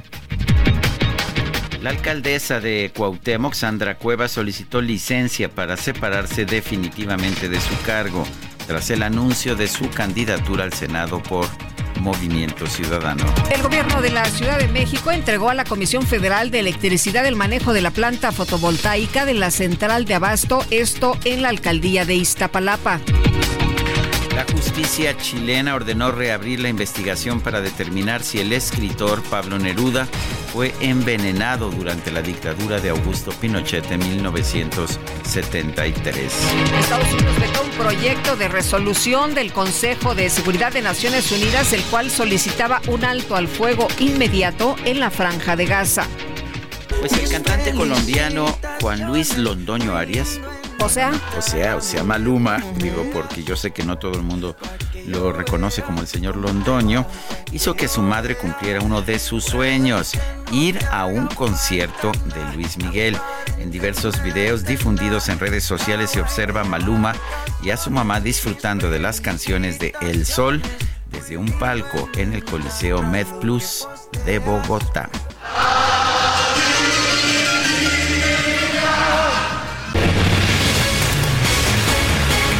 Oye, como que se la pasaron muy bien, ¿eh? muy bien ahí con Maluma y su mamá. Oye, es como si me dices el nombre de, de Maluma o me dices el nombre de eh, José Gerardo Rodolfo Fernández. Que, pues, alias... Noroña. Ay, ay, ay, no, ay, bueno, muy bien, pues, muy bien. José Gerardo Rodolfo, no, pues este, así está como, así está como Maluma, ¿no? el diputado, ya ves ¿Por qué me critica? No, nunca. Es poco educado el diputado. No, es muy educado. Con ¿Ah, nosotros sí. Pues no, no, en redes sociales no. Cuando, no, cuando lo entrevisto sí, señor Sarmiento, pero bueno, ¿qué tal en redes? Bueno, en redes es otra cosa. Lo que me gusta es que tiene una enorme cantidad de adjetivos y descalificaciones que utiliza en sus uh, tweets acerca de mí. Ay, ay, ay. Bueno, pues vámonos, vamos. Otros, vámonos a otros temas. Eh, vamos a platicar con Zoe Gómez, socia directora de GL Working. Y Zoe, muchas gracias por conversar con nosotros esta mañana, además de un tema que nos importa mucho. Buenos días. Lupita, Sergio, muy buenos días. Gracias por el espacio. Con gusto estoy a la orden. Oye, pues hablemos de las pensiones, de esto que se ha mencionado tanto, si habrá modificaciones a las pensiones de los trabajadores, pero ¿tú cómo ves? ¿Tú cómo ves eh, la iniciativa? Pero siempre que hablemos de una iniciativa que mejore las condiciones de vida de los trabajadores, sin duda deberemos de sentirnos bien porque vaya una iniciativa en este sentido. Lo que creo que no, no está bien es que no se tengan las definiciones correctas. Hoy el tema de las pensiones es un tema que sin duda debemos de, de entrarle y entrarle ya porque nos está corriendo el plazo tenemos una población que demográficamente hablando está envejeciendo y no vienen las tasas de reemplazo que permitan sustituir a la gente, ¿no?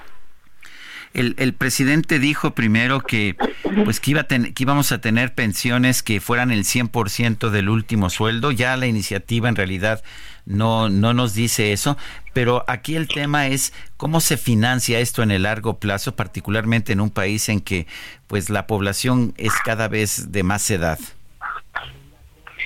Eh, yo creo que esa es la parte compleja justamente, Sergio. El, financiamiento en realidad no viene definido, aunque sí el Ejecutivo Federal habla de un semillero habla de estos 64 mil millones de pesos que va a poner inicialmente de diversas fuentes, eh, principalmente o primariamente inicia con eh, los bienes que se tienen para devolverle al pueblo lo robado. Eso no hace la verdad esos fondos, ¿no? Ahí no hay eh, inmuebles que, que lleguen a eso, es más, no hay inmuebles listados, pues. Entonces, eso es lo que se antoja complejo y ese semillero, pues sí resulta ser una muy pequeña semillita, porque en realidad no genera lo que se necesita para el pago de las pensiones que sí se trasladan a la Secretaría de Hacienda. Em, ¿cómo, ¿Cómo garantizar las pensiones en 2024 con este tema que pues cada vez se aborda más sobre la equidad de género? A ver, en lo general, hoy ya tenemos con la reforma de la nueva ley, que ya no está nueva, la del 97, un primer dique donde ya se hace una separación, ya tenemos los fondos en las cuentas individuales de la gente, las AFORES, y para todos aquellos que no alcancen un monto constitutivo que los lleve a una pensión mínima garantizada, el Estado proveerá esta, esta garantía.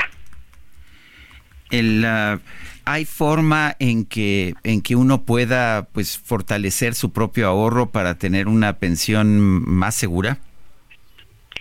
Justamente estoy dando yo creo en el punto toral de, del tema de pensiones creo que si no cambiamos desde el punto de vista de la estructura financiera y pensamos que el gobierno federal debe ser quien provee estas pensiones de manera unilateral, es como querer parar una, una mesa que no tenga más de una pata.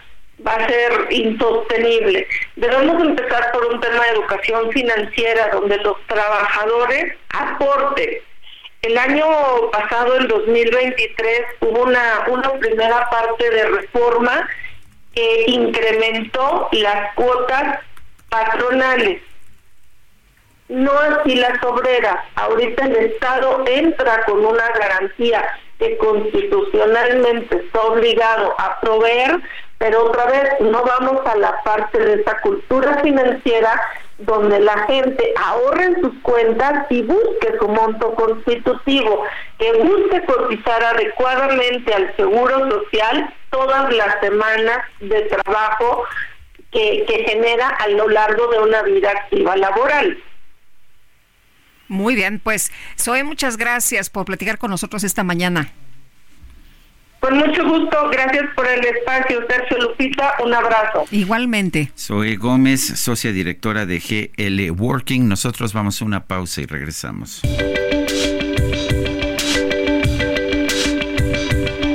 Sergio Sarmiento y Lupita Juárez quieren conocer tu opinión, tus comentarios o simplemente envía un saludo para ser más cálida esta mañana. Envía tus mensajes al WhatsApp 55 20 10 96 47.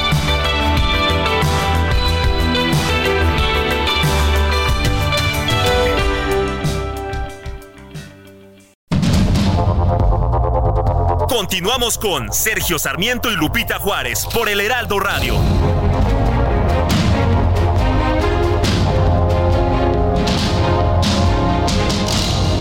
Bueno, y vámonos a los mensajes. Patricia Mistral nos dice, Sergio Lupita, muy buenos días. Nos encanta su compañía todas las mañanas. Ay, qué bonito saber esto.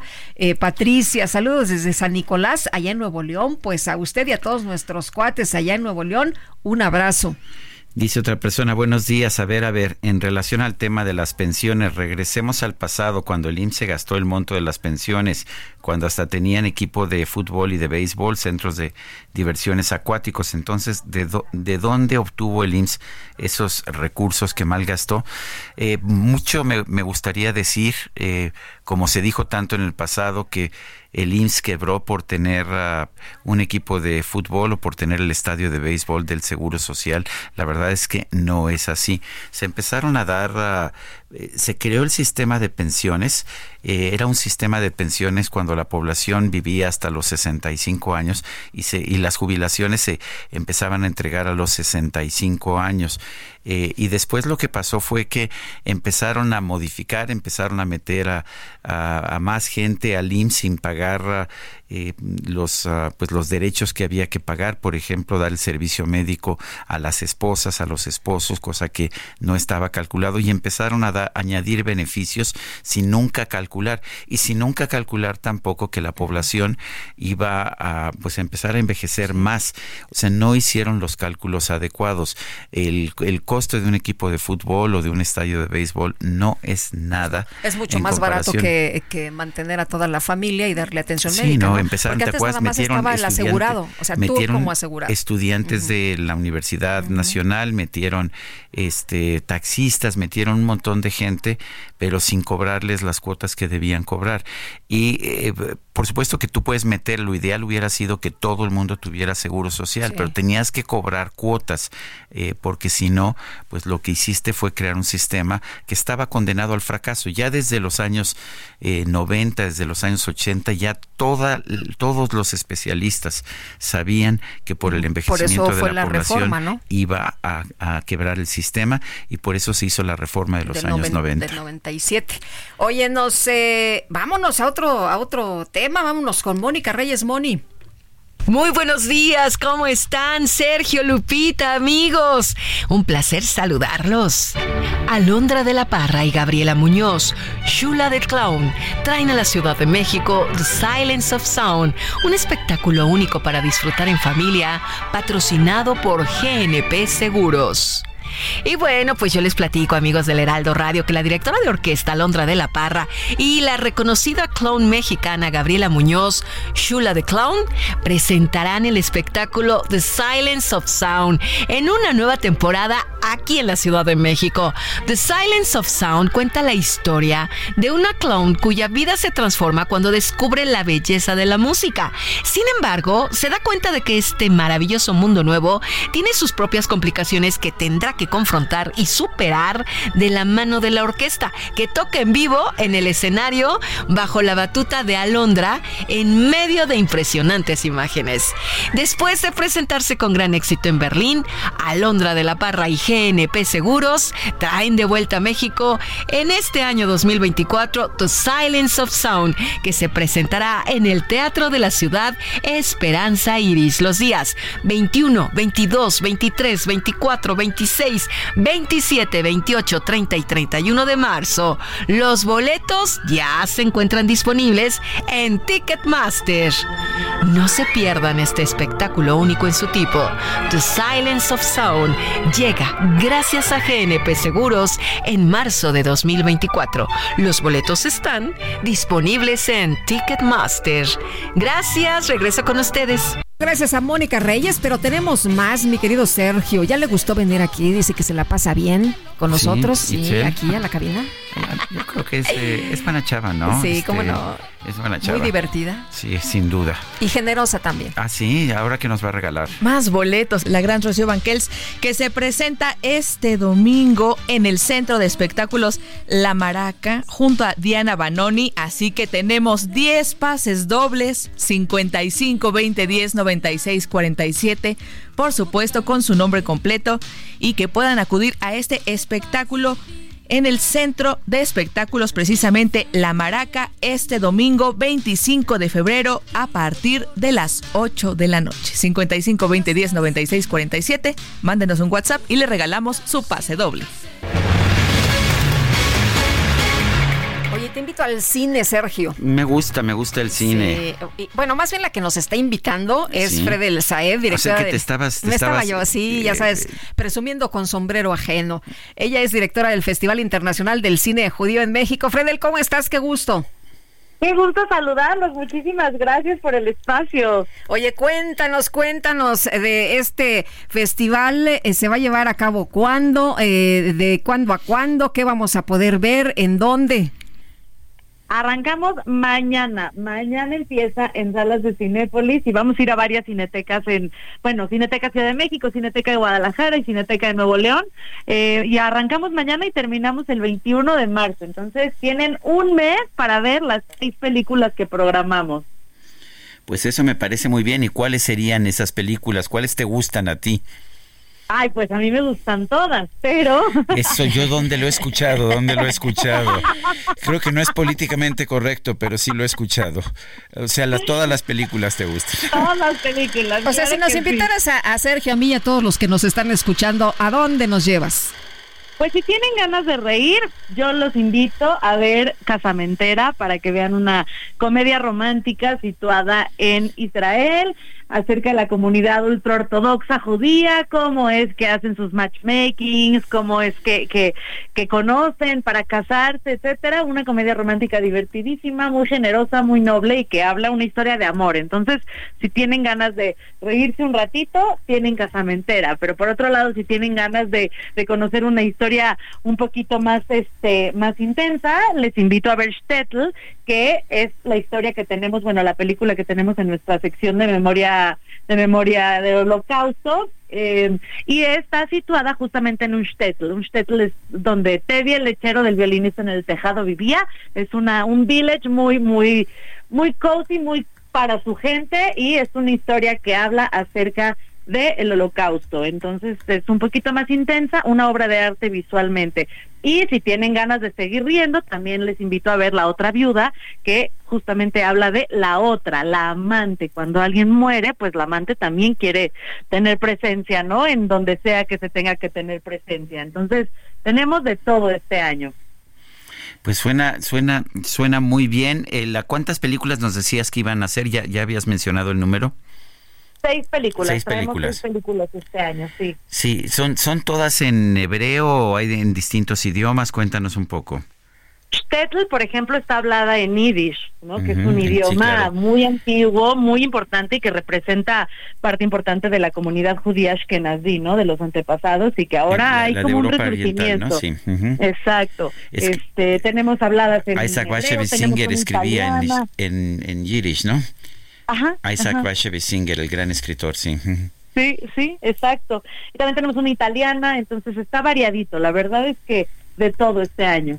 Muy bien, pues Fredel, entonces a partir de mañana ya nos vamos juntos al cine.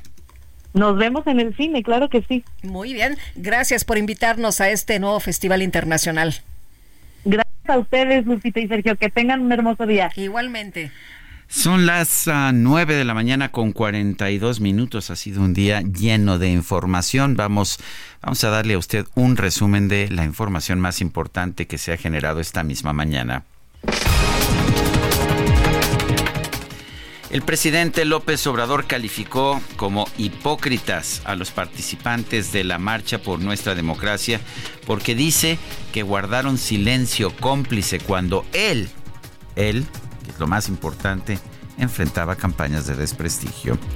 Estos que se manifestaron ahora, ¿no? Como paladines de la legalidad, defensores de la libertad y de la democracia, reverendos hipócritas todos ellos participaron o guardaron silencio cómplice cuando enfrentábamos esas campañas de desprestigio. Entonces esto que estamos viendo ahora es lo mismo, nada más que en otras circunstancias, porque ya han habido reacomodos, ya es una nueva realidad, no se puede poner vino viejo en botellas nuevas. Bueno, pues ahí lo que dice el presidente López Obrador. ¿Cuándo fue la marcha, mi querido Sergio? El 18, el domingo. Domingo, lunes. Y bueno, pues ahí sigue hablando el presidente.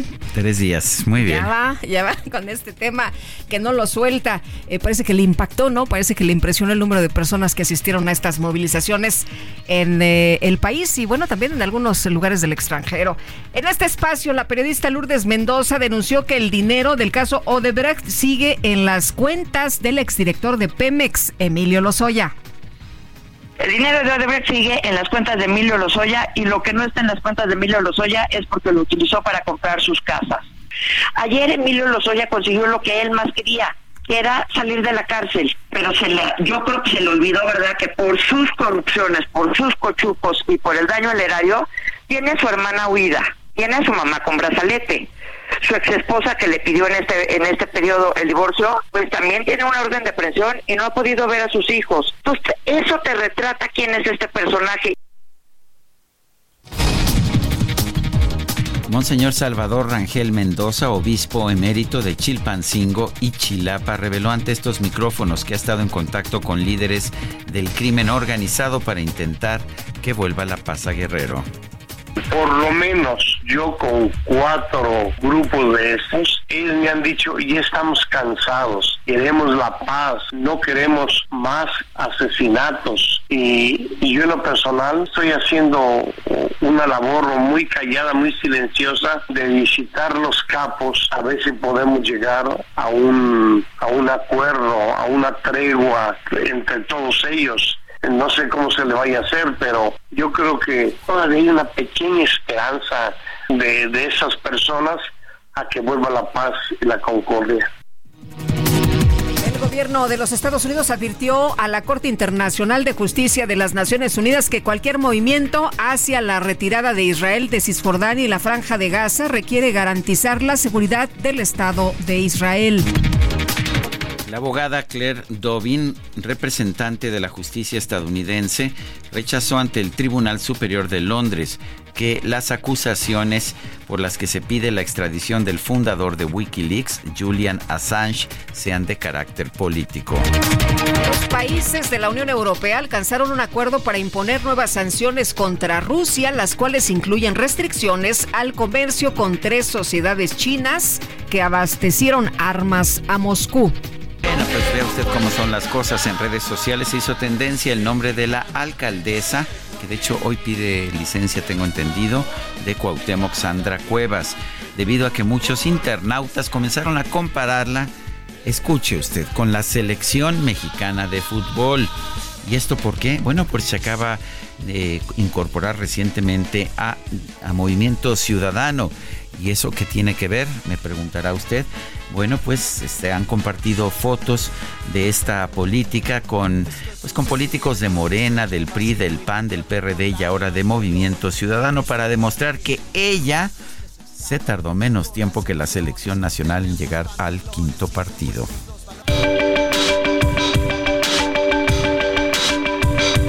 Para Lupita Juárez, tu opinión es importante. Síguela en arroba Lupita Juárez H.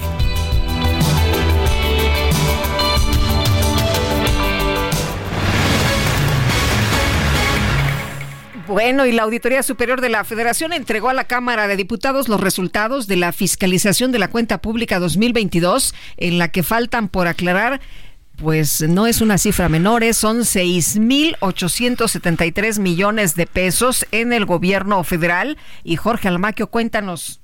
Gracias, Sergio Lupita. Amigos, la Auditoría Superior de la Federación observó en el informe de resultado de la Fiscalización Superior a la Cuenta Pública 2022, en su tercera entrega, que hay un monto por aclarar de 29.765 millones de pesos de los 32.894 observados en total. Durante la entrega del documento a diputados federales de las auditorías hechas en el cuarto año del gobierno del presidente Andrés Manuel López Obrador, el titular de la Auditoría Superior de la Federación, David Colmenares, explicó que se recuperaron poco más de 3 mil millones de pesos, que son más que el presupuesto que tiene la auditoría para sus labores. Se logró que las entidades fiscalizadas reintegraran con las auditorías de gasto federalizado durante el proceso de la propia auditoría, incluida las forenses, reintegraron a la federación a través de la intervención de la auditoría recursos pues más de 3.128 millones de pesos. Este importe histórico equivale al 142% de los recursos que hemos contado en la auditoría superior. Pues sí, por cada peso asignado al máximo órgano de fiscalización,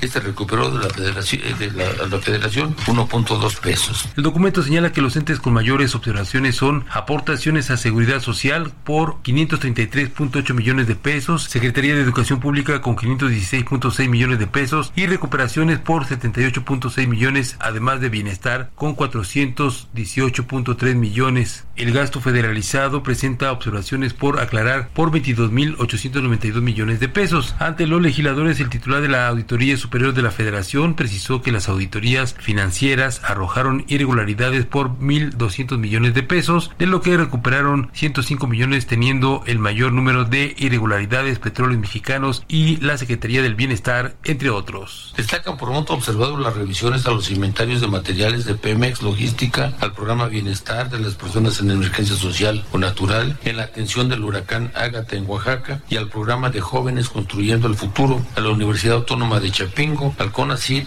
y a Caminos y Puentes Federales de Ingresos y Servicios Conexos. Señala que Durango fue la entidad con mayor número de observaciones con más de 3.900 millones de pesos, seguido de Baja California Sur, Puebla, Michoacán, de Ocampo e Hidalgo. La falta de documentación justificativa y o comprobatoria del gasto fue la principal irregularidad detectada en las auditorías que generó más del 64% del monto por aclarar. Sergio Lupita, amigos, el reporte que les tengo. Jorge, muchas gracias. Buenos días. Y tenemos aquí en la cabina del Heraldo a Fabiola Torres, jefa de Departamento de Planeación y Promoción del Instituto Politécnico Nacional. Se acaban de lanzar las convocatorias de ingreso a modalidad no escolarizada y mixta. Eh, y bueno, pues en primer lugar, Fabiola, gracias por estar con nosotros. Cuéntanos, eh, ¿cuál es la educación no escolarizada y mixta? Tengo entendido que es para nivel medio superior y también nivel superior. Así es. Bueno, primero que nada, buen día. Bienvenida, muy buenos días.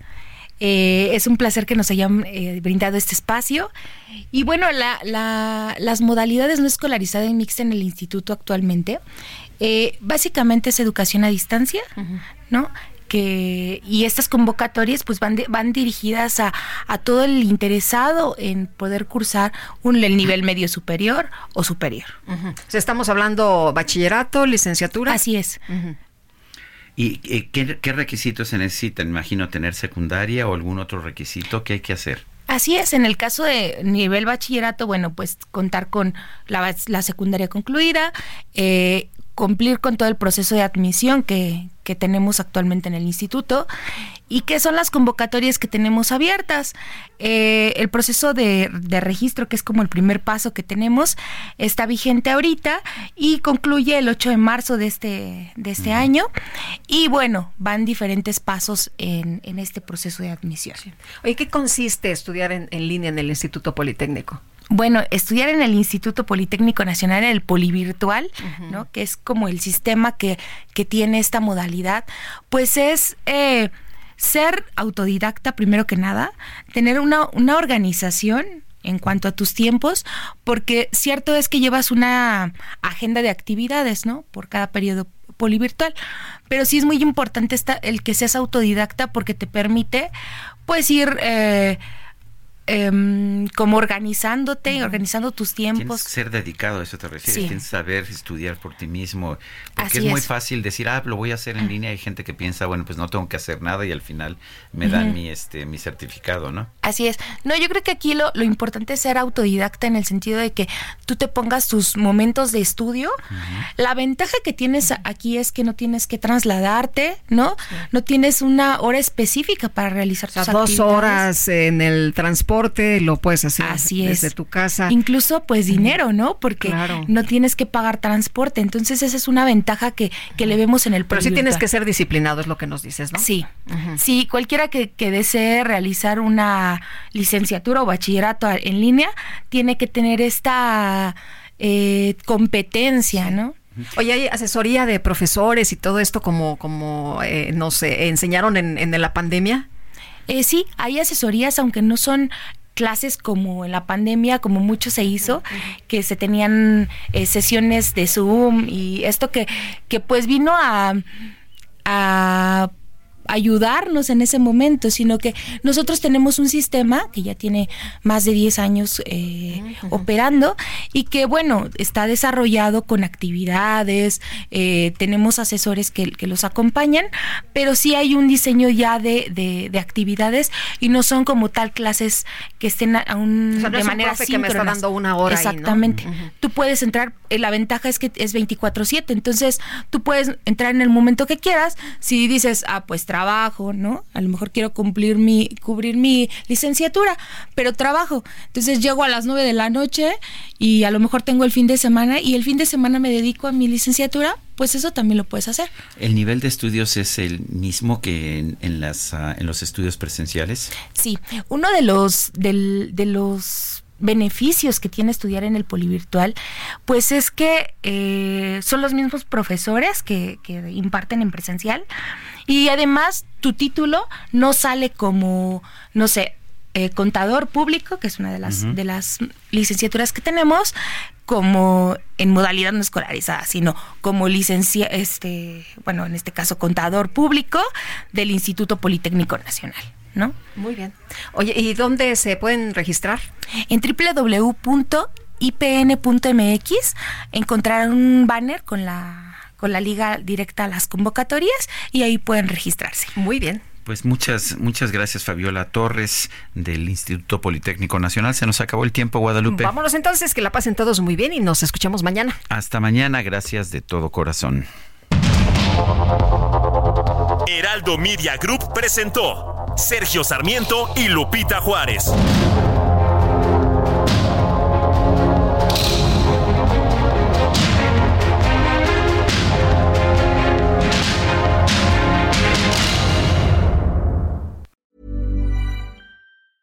A lot can happen in the next three years. Like a chatbot may be your new best friend. But what won't change? Needing health insurance. United Healthcare Tri Term Medical Plans are available for these changing times. Underwritten by Golden Rule Insurance Company, they offer budget friendly, flexible coverage for people who are in between jobs or missed open enrollment. The plans last nearly three years in some states, with access to a nationwide network of doctors and hospitals. So, for whatever tomorrow brings, United Healthcare Tri Term Medical Plans may be for you. Learn more at uh1.com.